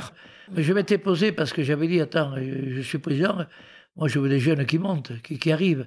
Difficile, difficile à l'esprit français. C'est difficile parce que les jeunes, immédiatement, ils pensent trop, trop vite à gagner de l'argent. Tu vois, il n'y a pas de, il a pas de palier. Et c'est ce qui, manque un petit peu de, euh, cet état d'esprit de, vouloir être le champion, euh, de se le gagner, comme on dit. Je crois qu'il manque un peu ça. Il manque un peu ça, on n'y arrive pas. Moi, j'ai échoué. J'ai vu mon retour, on disait aussi, pourtant j'ai essayé de mettre en place des entraînements pour les jeunes dans, les, départements, dans les ligues, de sortir des élites et, de les entraîner plus que les autres. Mais après, ça, ça n'accroche pas. Eh, c'est quand même dingue parce qu'on voit par exemple du côté de Nice, il y a Patrick Mouratoglou qui a sans doute la meilleure académie ah de tennis au monde. Ah euh, il est français. Mais parce qu'il les entraîne, ils sont, ils sont pris en charge entièrement et ils sont prêts à, faire n'importe Et ça, on ne peut pas le mettre. En, la fédération qui a les moyens en plus pour pouvoir, dans chaque département, mettre les choses qu'il faut pour, les, pour entraîner les meilleurs, les meilleurs, et qu'ils oublient l'argent, qu'ils entraînent. Mm-hmm. On se le gagne sur le terrain. Et là, on gagne, je pense, moi, c'est trop facilement un jeune qui arrive, il est ça y est, il dans le club, c'est le, il, a tout ce qu'il veut, et, et, tout lui tombe sur la tête, il est heureux sans se la gagner. Oui, mais tu vois, un, Raphaël Nadal, par exemple, qui a gagné euh, les Petits As à 13 ans. Euh, Petits As, qui est la première compétition ah euh, des jeunes. Il faut passer par là pour être reconnu. Exactement. Donc, je suppose que Raphaël Nadal, il a gagné de l'argent beaucoup et tôt. Ah tu ah, vois et, pourtant, ça l'a pas empêché de devenir un immense champion. Après, c'est le. ça a changé quand même aussi les mentalités. Il y, y, a quand même l'esprit de chacun parce que lui, lui, tu me parles gars, il est un peu spécial, lui. Ah, Là, euh, on parlait avec lui. Euh, je suis allé le voir euh, s'entrer le matin. Putain, j'ai dit, il t'en a foutu. C'était pendant l'équipe de France. Hein. Il te fout, il te de 10h à midi comme un fou. Et je le vois, j'ai putain, as foutu un coup, tu vas être bourré demain. Et il me dit, président, à 2h, j'ai encore 2 heures à faire. Putain, il s'est rentré à deux heures, mais comme un fou, comme tu peux pas savoir, tu peux pas imaginer. Il devait être et après sur un terrain, mais il est facile, mhm. mais il est facile. Et, ça, c'était le seul qui le faisait. Les autres le regardaient. Mais ils sont pas assez vaillants les jeunes Français pour ça C'est pas possible? Ils se sentent doués. Pour moi, ils se sentent doués que ils vont faire la différence comme ça. Et comme comme comme je comme 20 fois leur ai dit, il faut être plus, plus doué que les autres et s'entraîner plus que les autres pour peut-être arriver à être le meilleur. Mais ça, il faut, c'est trop facile au tennis. Ils gagnent trop facilement leur, euh, leur route. Au rugby, au, au foot, si, si, tu prends des cartons et si tu prends des cartouches, si t'es pas en forme, tu dis putain, il faut que je bouge parce que sinon je, je vais pas me la commande. Là, c'est. Mais non, j'ai perdu. Et c'est vrai qu'au tennis, en plus, rien que le fait de te présenter sur le cours, tu repars avec ton prize money. Ah, C'est-à-dire que, que tu gagné le match ou que tu l'aies perdu. C'est pour ça qu'on voit pas mal de joueurs, des fois, pas en forme et venir bâcler un match. Parce que, euh. parce que le perdant, euh, il touche tard. Tu as également les sponsors. Chacun son sponsor. Ou, mhm. chaque cas, il discute. Avec le partenaire, il discute. Rugby, non. Euh, tu, tu rentres sur un terrain, les sports co, en mhm. général. C'est le club qui prend ou c'est la fédération. Mhm. Après, bon, pour, euh, pour tempérer un peu ce qu'on est en train de dire, je pense qu'il est important aussi de de pas faire euh, d'amalgame dans le tennis parce que c'est vrai qu'il y a, il y a les têtes d'affiche qui touchent énormément, d'argent. Trop, trop, par rapport aux autres. Voilà, mais c'est vrai qu'à partir de la 50e place mondiale, ça devient, triste. Ouais, ça devient beaucoup plus compliqué. Ils sont en galère même pour, euh, pour, payer un entraîneur. Non, non, mais, c'est ça, c'est ça. Et, et, avoir un entraînement personnel, c'est dur. C'est dur. Et si tu n'as pas un entraînement, et c'est pas encore le club qui peut, à moins qu'il y ait un, entraîneur exceptionnel, le, tous les clubs ne l'ont pas. Hein. Euh, ils sont dans le club tout seuls, quoi. Ils, jouent contre un mec. Ils n'ont pas les moyens de se payer des entraîneurs d'un bon niveau personnel. Ouais, mais toi, en tant que président, par exemple, tu n'aurais pas pu dire bon, ben voilà, on est la Fédération française de tennis, on a des stars du tennis qui sont un peu dans tous les pays du monde. On essaie de les rapatrier en France. On fait un genre de, de Marcoussi du tennis, tu vois. C'est pas possible. C'est pas possible. Ils acceptent parce qu'il y a trop de trop d'obligations personnelles des partenaires, des sponsors. Le gars qui paye, c'est des sommes. Ah euh, quand, tu es, quand tu es Wilson ou quand tu es Lacoste et tout ça, c'est énorme. Et c'est eux un peu. C'est les sponsors qui. Tiens, là, j'ai un club, il y a, il y a le responsable de, de, Lacoste qui a un magasin, il faudrait que, aller faire une exhibition. Euh, ils, sont obligés d'y aller. Euh, tu, tu, vois, c'est difficile. Hein. je, suis passé, j'ai essayé. Je me doute, je me doute. Ouais. putain, mais on est. Euh, éclatez-vous, putain, mais c'est difficile. Mhm. Et puis sport individuel. Ouais, c'est ça. Et Où il y a de l'argent. Oui, effectivement. Effectivement, parce qu'il y a beaucoup de sports individuels où ils n'ont pas une flash. l'athlétisme, c'est plus ouvert. Exactement. Donc, tu es élu pour la première fois en 2009, tu es réélu en 2013. quatre ans après. Voilà, donc tu es président de la Fédé de 2009 à 2017. je suis vice-président de la Fédération internationale. D'accord. Aussi, tu vois. Mhm. Tu as aimé tes années de dirigeant de tennis? Ah oui, oui. Je me suis régalé parce que j'ai apporté un esprit de jeu de collectif dans un sport individuel. Parce que partout, tu avais des, dirigeants qui n'avaient joué, jamais joué dans un sport collectif, quel qu'il soit, foot, basket, hand, volley. C'était tous, ils sortent de, de l'école de tennis, donc ils n'ont pas connu l'esprit d'équipe, l'esprit de camaraderie, se battre pour le copain. Ils n'ont pas connu ça. Mhm. Et, et, ce que j'ai apporté, c'est ça, c'est la convivialité, l'esprit d'équipe, pouvoir discuter après, faire un petit peu ce qu'on faisait au rugby, quoi. Partager. Mais donc de, belles années. Ah oui, oui, oui. Ah oui, je me suis régalé. T'as as raccroché là dans le tennis C'est fini? Oui, oui, oui, fini. fini. Tu sais, euh, pas, je ne me suis pas représenté il y a quatre ans, euh, parce que parce que je dis, je vais pas finir comme les vieux je disais de Marcel Laurent et tout ça, ces vieux de 80 pays, ils nous font chier, ils s'accrochent, ils s'accrochent à leur mandat, ils font chier, tu sais, les terrasses, tout ça.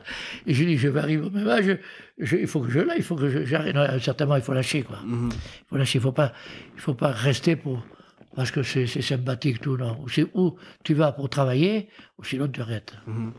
je trouve que c'est une belle vision, ouais. Et donc, pour la petite histoire, tu es l'un des deux sportifs à présider une fédération dans un autre sport, que dans celui où il a réussi. Parce qu'il y a également eu Philippe Bernatsal, qui a été euh, président de la Ligue de handball. On dit donc que, que tu as quitté les affaires du rugby en 86 suite à une brouille avec Jacques Fouroux. Mais en 2000, tu as été l'un des grands artisans, avec Philippe Dentrans d'ailleurs, euh, une autre figure du rugby bigourdan et français, de la fusion entre Tarbes et Lannemezan. Quelle était ta vision du rugby bigourdan à cette époque-là? J'étais, euh, j'étais, moi j'aurais préféré que chacun reste chez soi. Il y avait une rivalité saine. Il y avait une rivalité, le club de Bagnères ou le club de l'Almezan, comment dirais-je, il, il formait, il des jeunes, des bons, et après ils allaient à Tarbes ou à, ou à Lourdes. Moi j'aimais ça. Euh, la fusion, euh, on est tous à égalité là. Et ça n'avance pas davantage. Hein. Et je suis pas. Je pense que c'est. C'était pas terrible, voilà. Je préférais que rester, rester dans, dans, dans, dans le club qui t'a formé et qui continue à former. Par contre, il faut un peu, certains, il faut les professionnaliser un petit peu, certains, euh, certains clubs. mais il y a des, des anciens entraîneurs aussi, ils s'accrochent. Ouais, ça c'est sûr. mais euh, du coup, vu que vu que tu dis a posteriori que tu n'étais pas forcément pour, pourquoi tu as poussé dans ce sens-là parce que j'ai senti que c'est l'évolution de la vie. Si tu voulais avoir euh, des clubs de national, il fallait que Bagnères, Lourdes, l'Almezan et Tarbes, on ait une grande équipe. Et après, et dans chaque club, avoir joué en, troisième série ou en deuxième série, mais des clubs formateurs où les, les jeunes qui jouent dans ces clubs, ils rêvent d'une chose, jouer aucun phare du, départ, du, département. C'est mathématique et c'est obligé maintenant dans le système actuel. Un club dans les Hautes-Pyrénées, en plus n'est pas assez riche, pour être pendant des années au top. Tu peux pas. Tu peux pas, parce qu'il faut acheter des joueurs. On les ferme pas. Tandis qu'avec, il y aurait eu cette, un club dans les Hautes-Pyrénées, au top, et les autres qui fournissent les, les jeunes qui vont alimenter ce grand club. Voilà, voilà c'était mon, euh, c'était mon idée. Et les clubs de meilleure manière, qu'est-ce qu'ils rêvent? On rêve toujours d'être. Euh, S'il y avait un club national, tu rêvais de rentrer dans le club. La seule de gagner si tu étais bon, sinon tu restes dans ton club. Tu vois? Ça marche pas et puis et, on est tous. Tous au même niveau. On est tous au même niveau là. Ouais. Et c'est pas terrible. Mm, ouais, et lourd un peu plus bas encore. Ouais, et c'est pas terrible. C'est vrai. Tu as eu un club départemental, euh, tu te sens motivé parce que tu as des jeunes de, ton, de ta ville, de ton ancien club, qui jouent dans cette équipe. Donc tu as, t'amènes du monde. Et puis c'est le club avec des matchs de haut niveau, quoi. Ah oui. Euh, et puis le, le samedi, tu joues l'après-midi contre Roosevelt ou contre, euh, contre un petit club de ta catégorie, quoi. Bien sûr, bien sûr, je vois, je vois tout à fait le principe. Mais, euh, mais c'est vrai que cette fusion euh, dans les, au début des années 2000, elle a été un petit peu un fiasco. Ah oui, parce qu'en 2003, ben, Lannemezan a repris son indépendance et a redémarré en Fédéral 3. C'est ça, oui, oui, c'est ça. Mais tu sais, après, c'est je, disais, dans chaque club, vous aurez, vous aurez, et ça existera, il y aura le club phare, mais votre club existera toujours. Vous serez toujours prêt, parce que certains, je ne vais plus être président. Et- mais vous serez toujours président et vous animerez votre, club de la même façon. Mais sachez que les bons et tout ça, vous allez les former pour être au top. Ceux qui rêvent, ils vont rêver les joueurs d'être au bon niveau, d'aller, de passer dans le club phare, dans le club phare du département. C'est ça que je voulais. Mhm. Ouais, je comprends. Alors ces jeunes-là, au lieu de rester dans le département, ils vont partir à, à Paris, ils vont partir à Bordeaux, et, et tu les vois plus dans le département. C'est ça, tout à fait. Plus globalement, c'est quoi ta vision du rugby actuel? Ça va mieux. Ça va mieux parce que euh, je vois, euh, euh, je vois un rugby comme qui, qui devient un petit peu un rugby de mouvement, de mouvement et de technique et de création, et non pas que de force ou de, ou de je, je, je, je, regardais plus les matchs. Ouais. Je m'emmerdais. J'avais, j'allais faire pipi, je revenais, il se rentrait toujours dans la gueule. À un moment, ça va. Et, et on a perdu également de- du public euh, qui aimait le rugby, euh, où on voit dans- euh, qui, qui en ont marre, qui, qui, qui veulent faire autre chose plutôt que de passer 40, 80 minutes à, à des mecs prendre un ballon et se, et- et se rentrer dedans. Et en plus, comment ils seront On n'a pas le retrait. Comment, physiquement, ils seront quand ils vont voir 60 balais Parce que les séquelles, il va y en avoir. Hein. Il va y en avoir. Et puis, je m'emmerde. Et, et tu sais où je, où je, me- je retrouvais le. où je passais bon temps, de non Au rugby féminin. Ah oui Mhm. Putain, c'est, c'est des créativités, c'est des, c'est des mouvements simples où on prend un ballon, on le passe, on essaie de, de faire des décalages. Putain, je me régale. Mais sinon, un match de, de- un match de, maintenant, je m'en Alors, ça, ça revient, hein. Ça revient, je pense que, je sais pas qui c'est qui est, qui est l'instigateur, mais je sens que la technique, et puis, on, on essaie l'é- l'évitement. Parce que, je de, de mon époque, Jean Prat, il disait, quand j'ai signé à Lourdes, il me dit, tu sais, petit, si dimanche tu es plaqué avec le ballon, tu ne joueras pas dimanche prochain. Oui, monsieur, oui, monsieur, d'accord. ça voulait tout dire, ça. Donc, il fallait prendre un ballon, ne pas se faire plaquer, donc il fallait le donner à, à quelqu'un à côté. C'est c'est simple. Ça paraît Et- simple. Et, et ça paraît simple, tu vois. Et dit, oui, mais- oui, monsieur, parce que monsieur était moi, monsieur Jean-Brun, oui, monsieur, monsieur. Et, c'est vrai, t'as eu on dit, il ne faut pas le perdre. hein. Tu rentres, allez, ballon au sol, prends un ballon, à deux contre un, ils vont péter dans le là. À deux contre un, on faisait 52 tours au terrain le mercredi. À la Lourdes. Si tu es à deux contre un, tu passes le ballon, Ah ouais. je te promets qu'après, tu le passais. Ah mais ça c'est sûr. Mais c'est vrai, tu tu t'ennuies quoi un petit peu quoi. Et je te dis, ça va mieux. Tu, tu sens, il y a des gens, il y a des athlètes là qui commencent, il y a des tamacs, des trucs qui commencent à, à prendre le ballon, à passer, à, à regarder, à faire des deux contre un. Euh, ça va mieux, ça va mieux. Parce qu'il passé un moment, il y a deux trois ans, tu, tu regardais la montre 50 fois, hein. encore, encore un quart d'heure. Oh putain. c'est vrai, ça, ça pouvait arriver. T'es avec ton épouse depuis très longtemps. Ouf.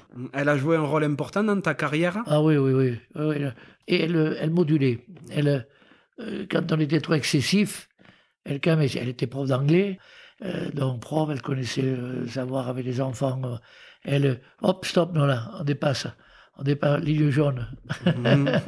oui, oui, elle a été beaucoup. Et puis, pour me soutenir aussi. euh, Dans les moments euh, difficiles, elle était là en, en tant qu'épouse. Ouais. Puis tu as dû être dur à suivre hein, entre toutes les responsabilités que tu as prises à gauche à droite. hein. Ouais. Et puis je, je la faisais partager euh, quand j'étais chez moi. Qu'est-ce que tu en penses Je posais la question, qu'est-ce tu penses? C'est- Elle était, elle était euh, un, un bon second. Ouais. T'as des enfants? Deux. Un, un qui est huissier de justice, qui a pris la suite. Ah ben voilà, de père en fils. Et de, De- grand-père en, ouais, petit-fils. Là, et j'ai l'autre à, Bagnères. J'ai l'autre fils qui est, qui est avocat à Tarbes. D'accord. Voilà. Et j'ai une belle fille, tu vois, qui est notaire. Ah oui, ça Et- reste et- la même Et, et corporation l'autre, quand elle était présidente du tribunal de commerce. Oh, c'est- tout, la- c'est tout la mafia, là. hein. J'ai l'impression. ouais. Ah, C'est rigolo. non, et puis on est famille. Ouais. Je suis famille. Hum, T'as beaucoup de petits-enfants? Euh, quatre. D'accord. Deux dans chaque euh, garçon-fille. C'est moi qui ai commandé là. Ouais. J'ai eu un garçon, mais j'ai eu une fille. hein. Oui, oui. Christian m'a dit OK. Philippe, garçon-fille. OK. C'est trop bien. Ils jouent au rugby? Euh, ils ont joué, non, mais ils n'étaient pas, ils s'étaient pas mordus, mordus. Ils font du sport, mais pas, pas de sport euh, de rugby, tu vois. Bon, ils jouent un peu au tennis aussi, mais il a été mon fils a été président du tennis club de Manière. Mhm. Il est toujours d'ailleurs. D'accord. Ouais. Donc, ouais, ça, tu leur as pas donné la vocation du rugby, quoi. Non, non, non, non. Non, tu sais, tu l'as ou tu l'as pas. Mhm. Ils, ils sont, ils sont- ils sont venus voir des matchs et tout ce qui s'ensuit, mais après, puis peut-être parce qu'ils sentent physiquement aussi, tu te sens gaillard, tu te sens, tu, tu, tu vois, c'était- ça n'arrive pas avec, avec eux, avec les études, tout ça, tu vois. C'est le même format que toi, physiquement, tes fils? Ah, ils sont plus grands. Ils sont plus grands? Remarque, c'est facile, hein. Oh, ben, On ne sait jamais. Ils sont tous plus grands. ouais, d'accord. T'es resté- belles filles aussi. Ah ben, il y en a aucune qui joue? Non, Non plus? D'accord. Et euh, t'es resté dans le rugby là ou plus du tout maintenant Non, non, plus plutôt. Si, si, si, si, si. si. J'ai jusqu'à cette année, j'étais président de, de l'amicale des internationaux de rugby français. Ah, d'accord. Ouais, ouais, là, je me suis éclaté. Ouais. Et puis c'était ponctuel, c'était. Et puis euh, je faisais des réunions par région. Mhm. Donc on passait, on passait deux jours dans une région et, et on revoyait les anciens internationaux de chaque région. C'était formidable. On a passé des moments. Euh, et là, depuis un, un an, j'ai passé ça à Michel Pébeir, euh, qui est un ancien. euh, et c'était mon secrétaire.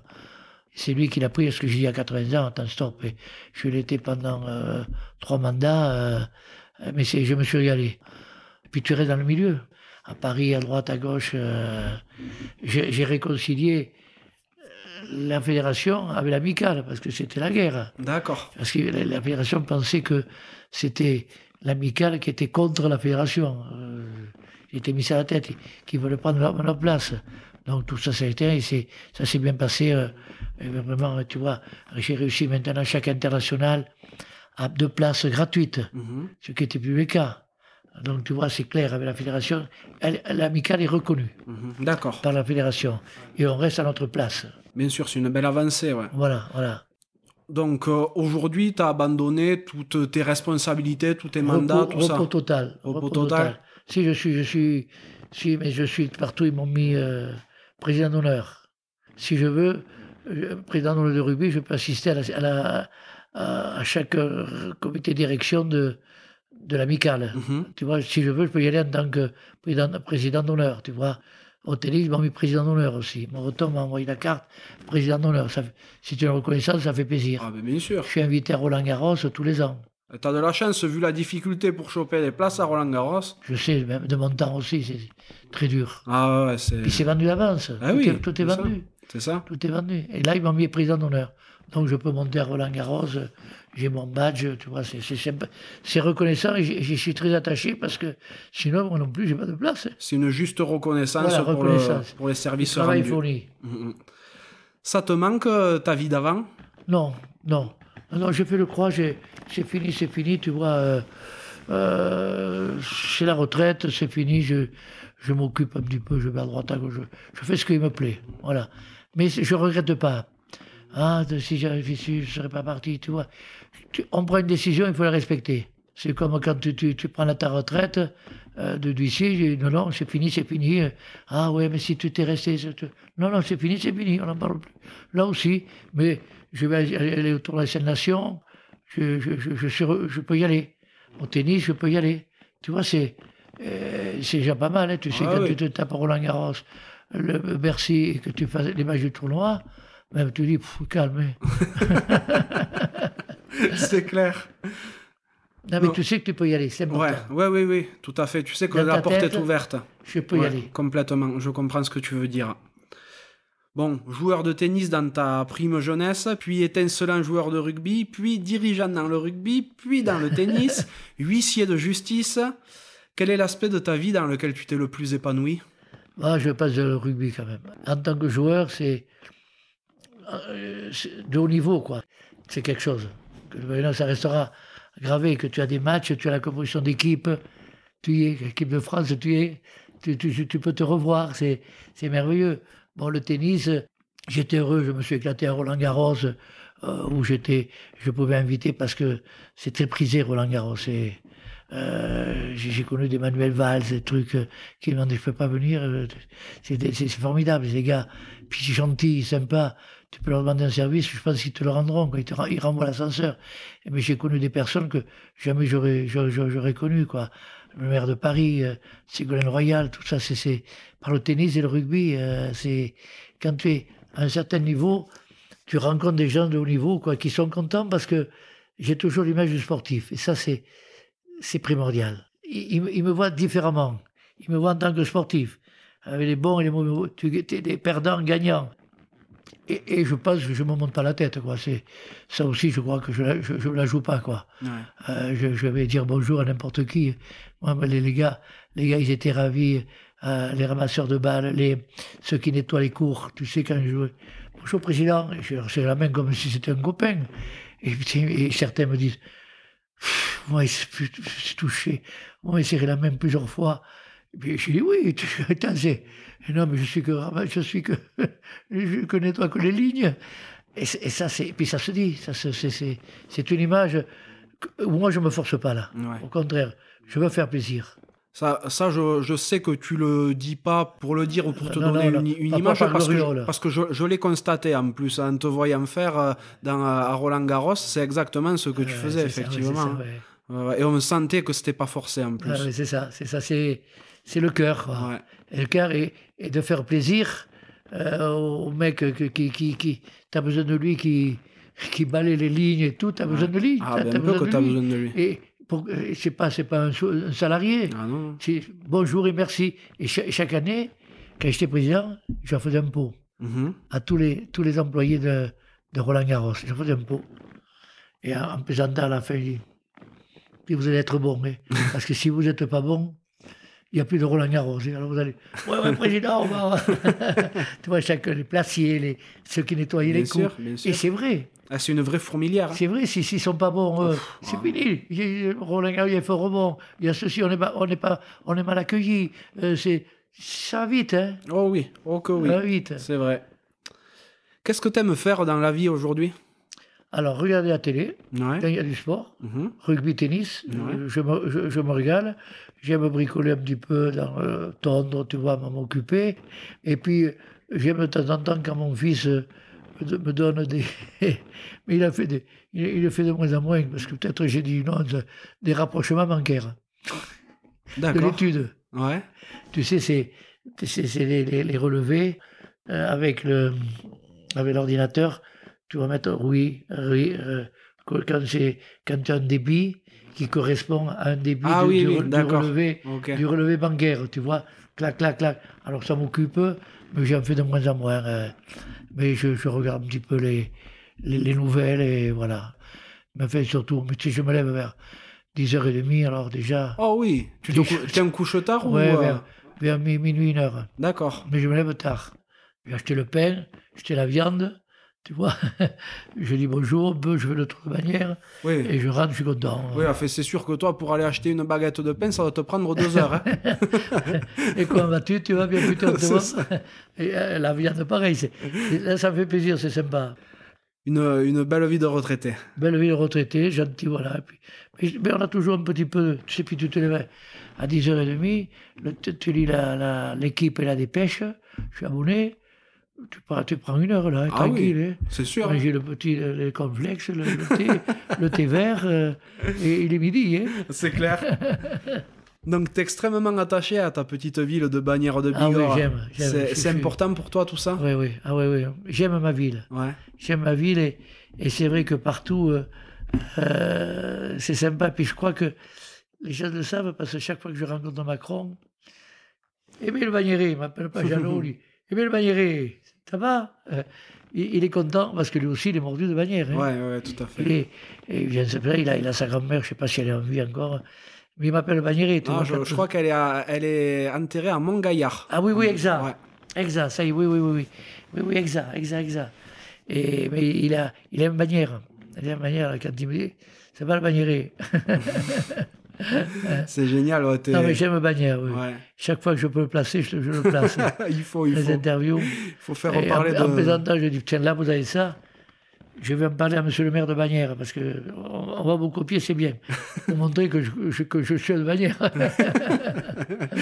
Je vois le truc. Mais d'ailleurs, euh, voilà, on, euh, on discute depuis tout à l'heure. Hein, euh, T'as 80 ans, mais t'es encore plein de gaz. oui, oui, ça va, je suis bien. C'est euh, Oui, oui. c'est quoi ton secret pour avoir Non, autant mais je suis de. bien, je fais du vélo d'appartement. Ouais. J'ai un hammam qui ne marche pas, il faut que je le change. Qui depuis huit jours, euh, pam, il a éclaté. Et, et puis voilà, puis c'est la tête. Tu vois, j'étais ce week-end et puis je suis invité pas mal. J'étais à, à Niort le- le- la nuit du rugby avec des entrées de Garué, j'ai pris la voiture, allez vous monter, on est parti à Niort. Ça devait pas être triste. On, on a- on en a des histoires. hein. je me doute. Et puis c'est, ils sont, euh, c'est chouette quoi. Tu, tu, tu, tu revois les gens, ils sont heureux de te voir. T'as que, et nous on est, on les remercie de t'inviter quoi. Il y a- y pas mal de trucs là. Il y a un gars qui m'appelle et plus on te voit, plus je sais pas si ah, je fais un truc, on va les inviter. Eh oui. Là j'ai un truc, je sais pas pourquoi. Le gars il va m'envoyer à Cognac. Il y a un truc à Cognac prochainement. Je sais pas ce que c'est encore. non mais c'est bien, c'est. eh ben, tu vois là, à Niort, tous les ans pour la nuit du rugby, ils nous invitent. C'est- super. C'est- puis c'est gentil, on est, euh, on est content, quoi. Lui, ils sont contents de nous voir et nous, et nous on est contents d'y aller. Exactement. invités. Eh bien, tout le monde est heureux du coup. Oui, oui, oui, oui, absolument. Dans ta vie, est-ce qu'il y a quelqu'un qui t'a spécialement inspiré, que ce soit rugbystiquement ou dans ta vie de tous les jours? Dans la vie de tout, de- ru- rugbystiquement, c'est Maurice Pratt. Ça, et Martine. Je, je les associe. D'ailleurs, ils jouaient. C'est, comme les Bonnies, hein, ils Ouais. étaient ensemble. Mais c'est, eux qui m'ont apporté beaucoup de, beaucoup de valeur, beaucoup d'expérience, beaucoup de, de technique. technique. Ils m'ont toujours dit technique, technique et physique. Voilà, eux, technique et physique. Si tu veux attaquer de ta but, si tu n'as pas de jambes, c'est pas peine. donc, donc j'étais impliqué et, dans tout ce que je fais, je l'ai fait parce que je me suis entraîné. Et tu sais, le physique, c'est, c'est 80%. Ah oui, oui, ça c'est sûr. Quand tu es bien là, et même, même, même quand tu as arrêté, hein, Ouais. et pour tirer un coup, il faut. être- Pardon. Et dans ta vie de tous les jours, qui c'est qui t'a spécialement inspiré? Non, c'est mes, mes parents, euh, respectueux, bosseurs. Quand c'est la fête, c'est la fête, mais après le boulot, toujours présent. euh, euh, surtout mon père, qui était un, dur, mais qui avait une, vie décontractée. Quoi, hein, euh, à midi, il allait les copains, l'apéritif, il revenait manger à une heure, mais à deux heures boulot. Tu vois, la rigueur quand même, la rigueur. Tu peux, tu peux plaisanter, tu peux t'amuser, mais à l'arrivée, il faut les heures de boulot, respecter les heures de sommeil, l'entraînement, et pas faire le con à picoler, quoi. Que ça, c'est le, c'est la base, hein. Ouais. La base, hein. Dans ta vie, est-ce qu'il y a une euh, claque ou un échec qui t'a fait grandir? Je- Non, quand je suis rentré au crêpes, je crois, je l'ai fait en deux fois. La première fois, j'étais, j'ai pas été retenu, je crois, je crois, hein. J'ai pas été retenu, j'ai travaillé comme un fou pour, pour adhérer au crêpes. C'était quand euh, je faisais la maîtrise, maîtrise, tu sais, pour être maître d'éducation physique. Je, je, je l'ai été avant, avant, Ouais. Avant d'être huissier. Et je crois que la première année où j'avais manqué le, l'examen de l'examen d'entrée Mhm. au Krebs. Il y avait le physique, il y avait l'intellectuel, il y avait le truc physique. Mhm. Et là, j'ai dit putain, là, on n'a rien sans rien. Et je me suis mis à, Et, et- et j'ai fini major. au Krebs. Ah, et comme quoi C'est vrai, mais c'est, tu sais, parfois c'est l'échec qui te fait, qui te fait rebondir. Tout à fait. Et le Mais travail après, derrière. j'ai, j'ai- j'étais un bosseur pour à l'étude, tout. euh, j'étais un bosseur. Je, je partais jamais en vacances, ça m'a pris le dossier. Ah oui, Tu vois, c'est même. un- il me fallait, parce que j'étais, j'avais la tête tranquille, après j'étais heureux. Mais d'accord. quand tu pars, t'as tout ça, putain, t'es pas bien. Une fois que tu l'as fait, ouf, ça y est. Quel est l'accomplissement dont tu es le plus fier dans ta vie? Plus fier, c'est, c'est d'avoir euh, pu continuer à œuvrer dans le sport. Tu vois, euh, avec le tennis, même à la retraite, tu peux. Et puis ensuite, au rugby, avec l'amicale des Asiens internationaux, qui m'ont maintenu dans le haut, parce que je l'étais pendant huit ans, tu vois. Puis l'esprit suit. Quand tu fais des réunions, euh, tu les prépares quand même, que ce soit n'importe où, des réunions de région de rugby. On allait, mettons, à Béziers, il y avait tout le Languedoc, tout ça, puis bam, tu le préparais. Et, et ça te maintient en, en forme parce que ça te fait, ça te fait bouger l'esprit, réfléchir, euh, parler à l'un, parler à l'autre, euh, faire des synthèses. Ça, ça te maintient euh, dans le coup. Si tu fais plus rien, le, le cerveau il tombe Ah, aussi. ben oui, C'est, comme le physique, tu fais plus rien. Maintenant après, tu peux plus marcher. hein. c'est ça. L'inactivité, ça tue euh, dans tous les À sens tout du point de terme. vue. Ouais. Dans la cervelle et physique. Si tu pouvais reparler au petit Jean, qu'est-ce que tu lui dirais? Euh, être d'abord passionné. Être passionné. Et ensuite, si tu es passionné pour le faire à fond, alors parfois tu peux être passionné intellectuellement ou par un sport. Donc si c'est par un sport, l'entraînement, se remettre toujours en question et travailler. Travailler la technique. Et si c'est intellectuellement parlant, c'est également la technique c'est de, de réfléchir, de se poser toujours des questions. On ne sait pas tout. Il faut jamais dire je sais tout, je sais tout faire. Non. On apprend, on écoute et on écoute. Et on écoute les anciens qui ont toujours quelque chose à t'apprendre. Tu fais le tri après, mais ils ont, toujours, ils ont toujours un petit truc que tu, que tu vas retenir et que, et, et que tu fais du bien. Tout à l'heure, au début de notre échange, tu me disais que ton rêve, quand tu étais petit, c'était de, de réussir dans le sport. Ouais. Aujourd'hui, quels sont tes rêves? Mes rêves, c'est de, de, de, de rester en condition, c'est-à-dire bon portant, mais pas, pas faire le 100 mètres, hein, mais de pouvoir discuter avec X, Y, Z, simplement, et physiquement, de rester en forme.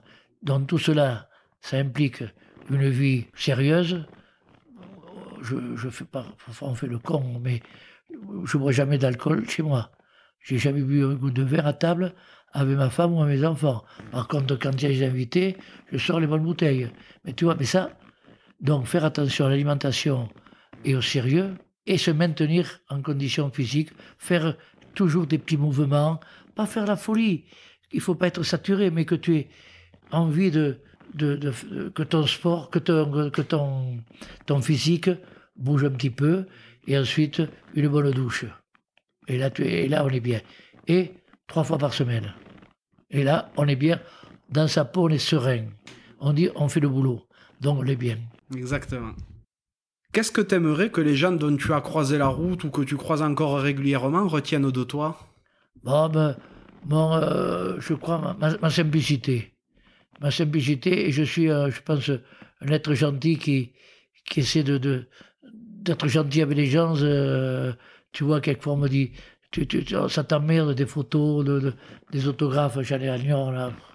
Mais sinon, ils me reconnaissent, je leur, fais- je leur fais plaisir. Et, et pour- et moi, ça ne me coûte pas grand-chose. Hein. Mais je- ils sont contents, ils me, ils veulent les photos, ils me font la bise. Je fais plaisir. Et, et c'est simple. Si je peux le faire longtemps, que je le fasse longtemps. Et puis moi, ça me fait plaisir parce qu'ils me reconnaissent. Ah ben bien sûr. C'est important. Ah exactement. La reconnaissance, c'est toujours bon. Oui, oui. Tu sais, le podcast s'appelle La Cravate. Et donc, euh, il y a une question que je pose à tous mes invités. Moi, j'en ai jamais fait. Eh ben voilà, mais c'est Tu sais l'occasion. pourquoi? Parce que j'étais trop petit. Ah euh, ouais, mais je, je l'aurais fait là, sais pas qui me faisait mal. tu voulais faire une cravate, mais en fait, tu les as attrapés au pec. je leur faisais des, des sensations à la poitrine, tu vois. Euh, les, les cravates, euh, celui qui était le plus fort, c'était Crost, Ah ben oui, évidemment. réputé. Alors il partait, il avait une technique. Hein. Il partait comme s'il était. qui suivait la balle, le ballon. Le mec, il foutait la, la fête de passe, et là, il tendait le. La corde à alors, tu sais ce, ce qu'il faisait après dans les vestiaires Il dit Michel, est-ce que tu as été bon aujourd'hui? Il s'enlevait le maillot, tout noir. Ah, Oh, aujourd'hui, tu as été bon. S'il n'y en avait pas, tu n'as pas été bon aujourd'hui. S'il avait pas de bleu au bras, ça pas marchait pas. il partait, il flamme. Ça, le mec venait ça, me plâtrait là. Il en a foutu quelques-unes. C'était le tactique. là, toi. Il partait. là, oh putain, il me laisse le trou. Raf. Eh oui, c'était un autre rugby, Ah ouais, effectivement. ouais, ouais. hein. Donc ben voilà, même si t'as pas mis de, de cravate euh, en termes rugbystiques dans ta vie, à quoi voudrais-tu mettre une cravate aujourd'hui? Dans ces cravates, je voudrais remercier les gens qui organisent des manifestations et qui pensent à moi. Qui pensent à moi, qui me disent Ah, euh, je ne vous connais pas, mais j'aime- j'aimerais, je- j'ai vu votre carrière, vous êtes sympathique, vous êtes sympathique, j'ai- j'aimerais vous inviter, est-ce que vous accepteriez? Et, ça, ça me touche.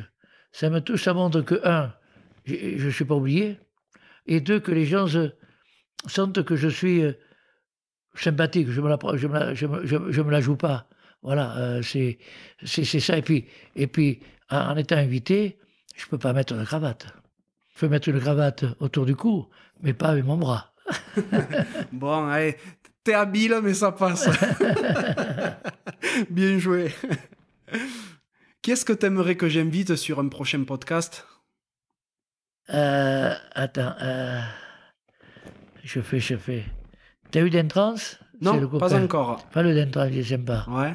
Puis c'est un gaillard aussi. Ah oui, bah c'est un, un sacré personnage du rugby français aussi. Tu vois, on sort tous les trois là, on, est toujours ensemble. C'est vrai On, on monte à Paris au tournoi, on monte là, on était, à- euh, on, était à Niort tous les trois, parce que quand l'un est invité et pas les autres, euh, moi je, je, je dis tiens, vous ne pouvez pas inviter, on, on sort tous les trois Garué, Dentra.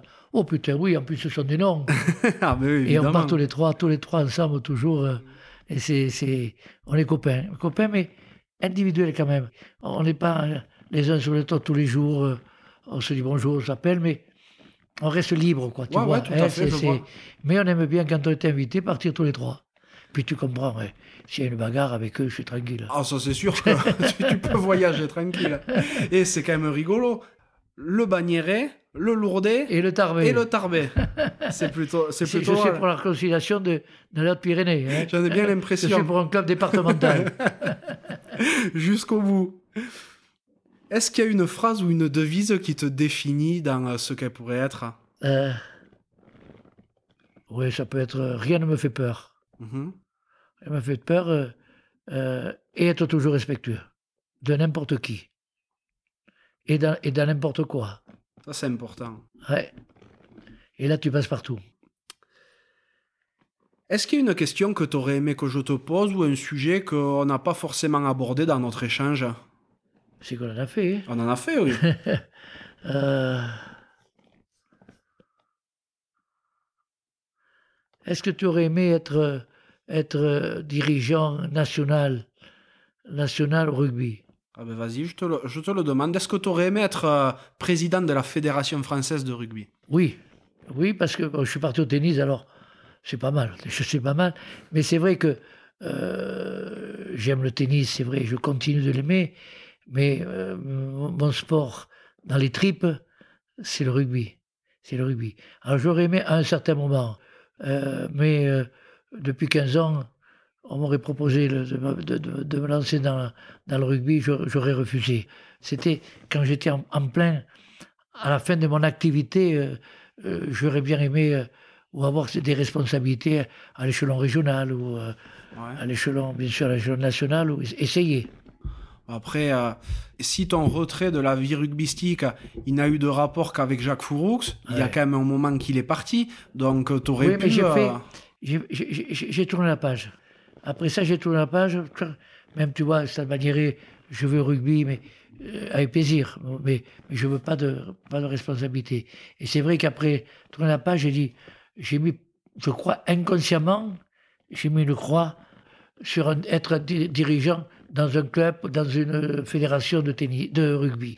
Et c'est pour ça que je me suis, j'ai eu des opportunités au tennis, et je me suis jeté à fond, quoi. ouais. Mais je pense que si, si, si, si tout aurait- euh, était normal, je pense que j'aurais suivi une carrière de dirigeant rugby. Ah ben, év- évidemment que c'est c'est pas normal du tout quand tu as été international de rugby de te retrouver président de la tennis. fédé de tennis, mais c'est d'autant plus extraordinaire. C'est- vrai, euh, vrai. Et Et ils ont aimé, dans un sport individuel, un, di- un dirigeant euh, qui a connu le un sport collectif. ouais, tout à pour fait. créer une ambiance, et- une ambiance dans le tennis qui était un sport euh, très individualiste. Ouais. Et un petit peu olé olé. Eh oui, c'est ça. C'est normal, c'est que c'était comme ça. Eh oui, oui. Bon, ça, ça l'est toujours, hein, euh, Oui, malheureusement. hein, Mais ça, la nouvelle génération euh, euh, commence à, à s'ouvrir. Ouais. Et c'est c'est ce qu'il faut. Ah oui, oui, complètement. Et euh, mais quand tu regardes dans le rétro, t'es content du chemin parcouru? Ouais, ouais, ouais, ouais. ouais. J'aurais aimé être un peu plus petit, mais ça va sinon. T'as fait de ton mieux déjà à ce niveau-là. non, mais c'est vrai, j'ai, j'ai, réussi pratiquement tout ce que j'ai entrepris. Voilà, c'est, je crois que c'était parce que quand je, je, je me donne, je me donne à fond et, et j'essaie de trouver des, des solutions euh, pour que tout le monde soit heureux, que, que, que je porte le meilleur euh, avec d'autres. Tout seul, on peut rien faire. Il faut toujours s'entourer de bons éléments. Ça, c'est une, euh, une qualité que t'as de base aussi ou que t'as dû développer, le fait de savoir t'entourer? parle un peu de base, mais que j'ai développé parce qu'on est pris sinon euh, avec des personnes qui sont euh, qui sont pas qui sont pas dans le bon sens quoi. Et c'est ceux-là qui, qui sont les plus les plus accrocheurs. Hein. Euh, c'est là il faut il faut il faut il faut avoir le nez de les mettre à 10 mètres et de et de poursuivre ton chemin et de t'entourer des gars à qui tu as confiance et qui ont un cœur gros comme ça. Ouais, ben Jean, merci beaucoup pour cet échange qui touche à sa fin. C'était vraiment. Ah euh, oui quand même, il est il est deux heures et quart. Hein. Ah ben oui, oui, on a fait, on a fait un petit moment, l'air de rien. Non, non, mais merci beaucoup, c'était vraiment génial. J'ai été ravi de, de venir à ta rencontre, à ta découverte, de voir un petit bout de tes mille vies. Euh, bon, on a parlé des, des 80 premières années. Je vais te souhaiter Non, au moins non, aussi bien- euh, D'abord, on se donne rendez-vous dans 20 ans. ben, pas de soucis. Ok. Pas, de- pas de soucis. Si la santé suit pour moi, je sais qu'elle suivra pour toi de toute ben- façon. Tu sais, la santé, ça se cultive et il faut faire attention aussi. Tu Exactement. peux faire des extras, ok, mais après, il faut faire attention. La Voilà. nourriture, le- picoler. Oui, oui. avec modération Toujours, toujours. toujours absolument. Et, et puis, euh, se reposer, euh, ne pas vouloir faire les cakes. euh, quand on peut parcourir le 100 mètres en, en 9, mais tu, le, co- tu le cours en 15. Oui, même en 15, c'est pas mal. pas hein. mal. tu, tu parles à, tu parles à quelqu'un qui fait plus d'un quintal, donc je peux te dire que 15 Non, secondes, bon, ça me satisfait déjà. Moi, mon record, c'est 18, 100 mètres. Champion des Pyrénées en, en junior, 18. Ah oui, ben voilà. Et donc du coup, ben, on se dit rendez-vous dans 20 ans. C'est fait. Eh ben, c'est noté. Tu as signé, hein Ah ben, moi, moi, hein. j'ai signé. Sinon, tu prends deux patates. hein. Les mets pas trop fort, hein. Allez, à très bientôt, Jean. ok, parfait. Merci d'être encore là et d'avoir écouté cet épisode jusqu'au bout. J'espère sincèrement qu'il vous a plu. Si tel est le cas, ce serait super sympa de le noter 5 sur 5 sur Apple Podcast et de le partager autour de vous. Ça m'aiderait à encore plus le faire reconnaître et à convaincre de nouvelles personnes à jouer le jeu de la cravate. Si vous laissez un commentaire, sachez que je les lis tous. Aussi, si vous pensez que la cravate mérite d'être soutenue, vous pouvez faire un don en suivant le lien qui est dans la description de l'épisode. Pour me contacter, vous pourrez me trouver sur LinkedIn ou Instagram en recherchant Johan Zuckmeyer. Vous pourrez aussi facilement trouver le podcast sur Facebook et Instagram. A bientôt pour un nouvel épisode de la cravate.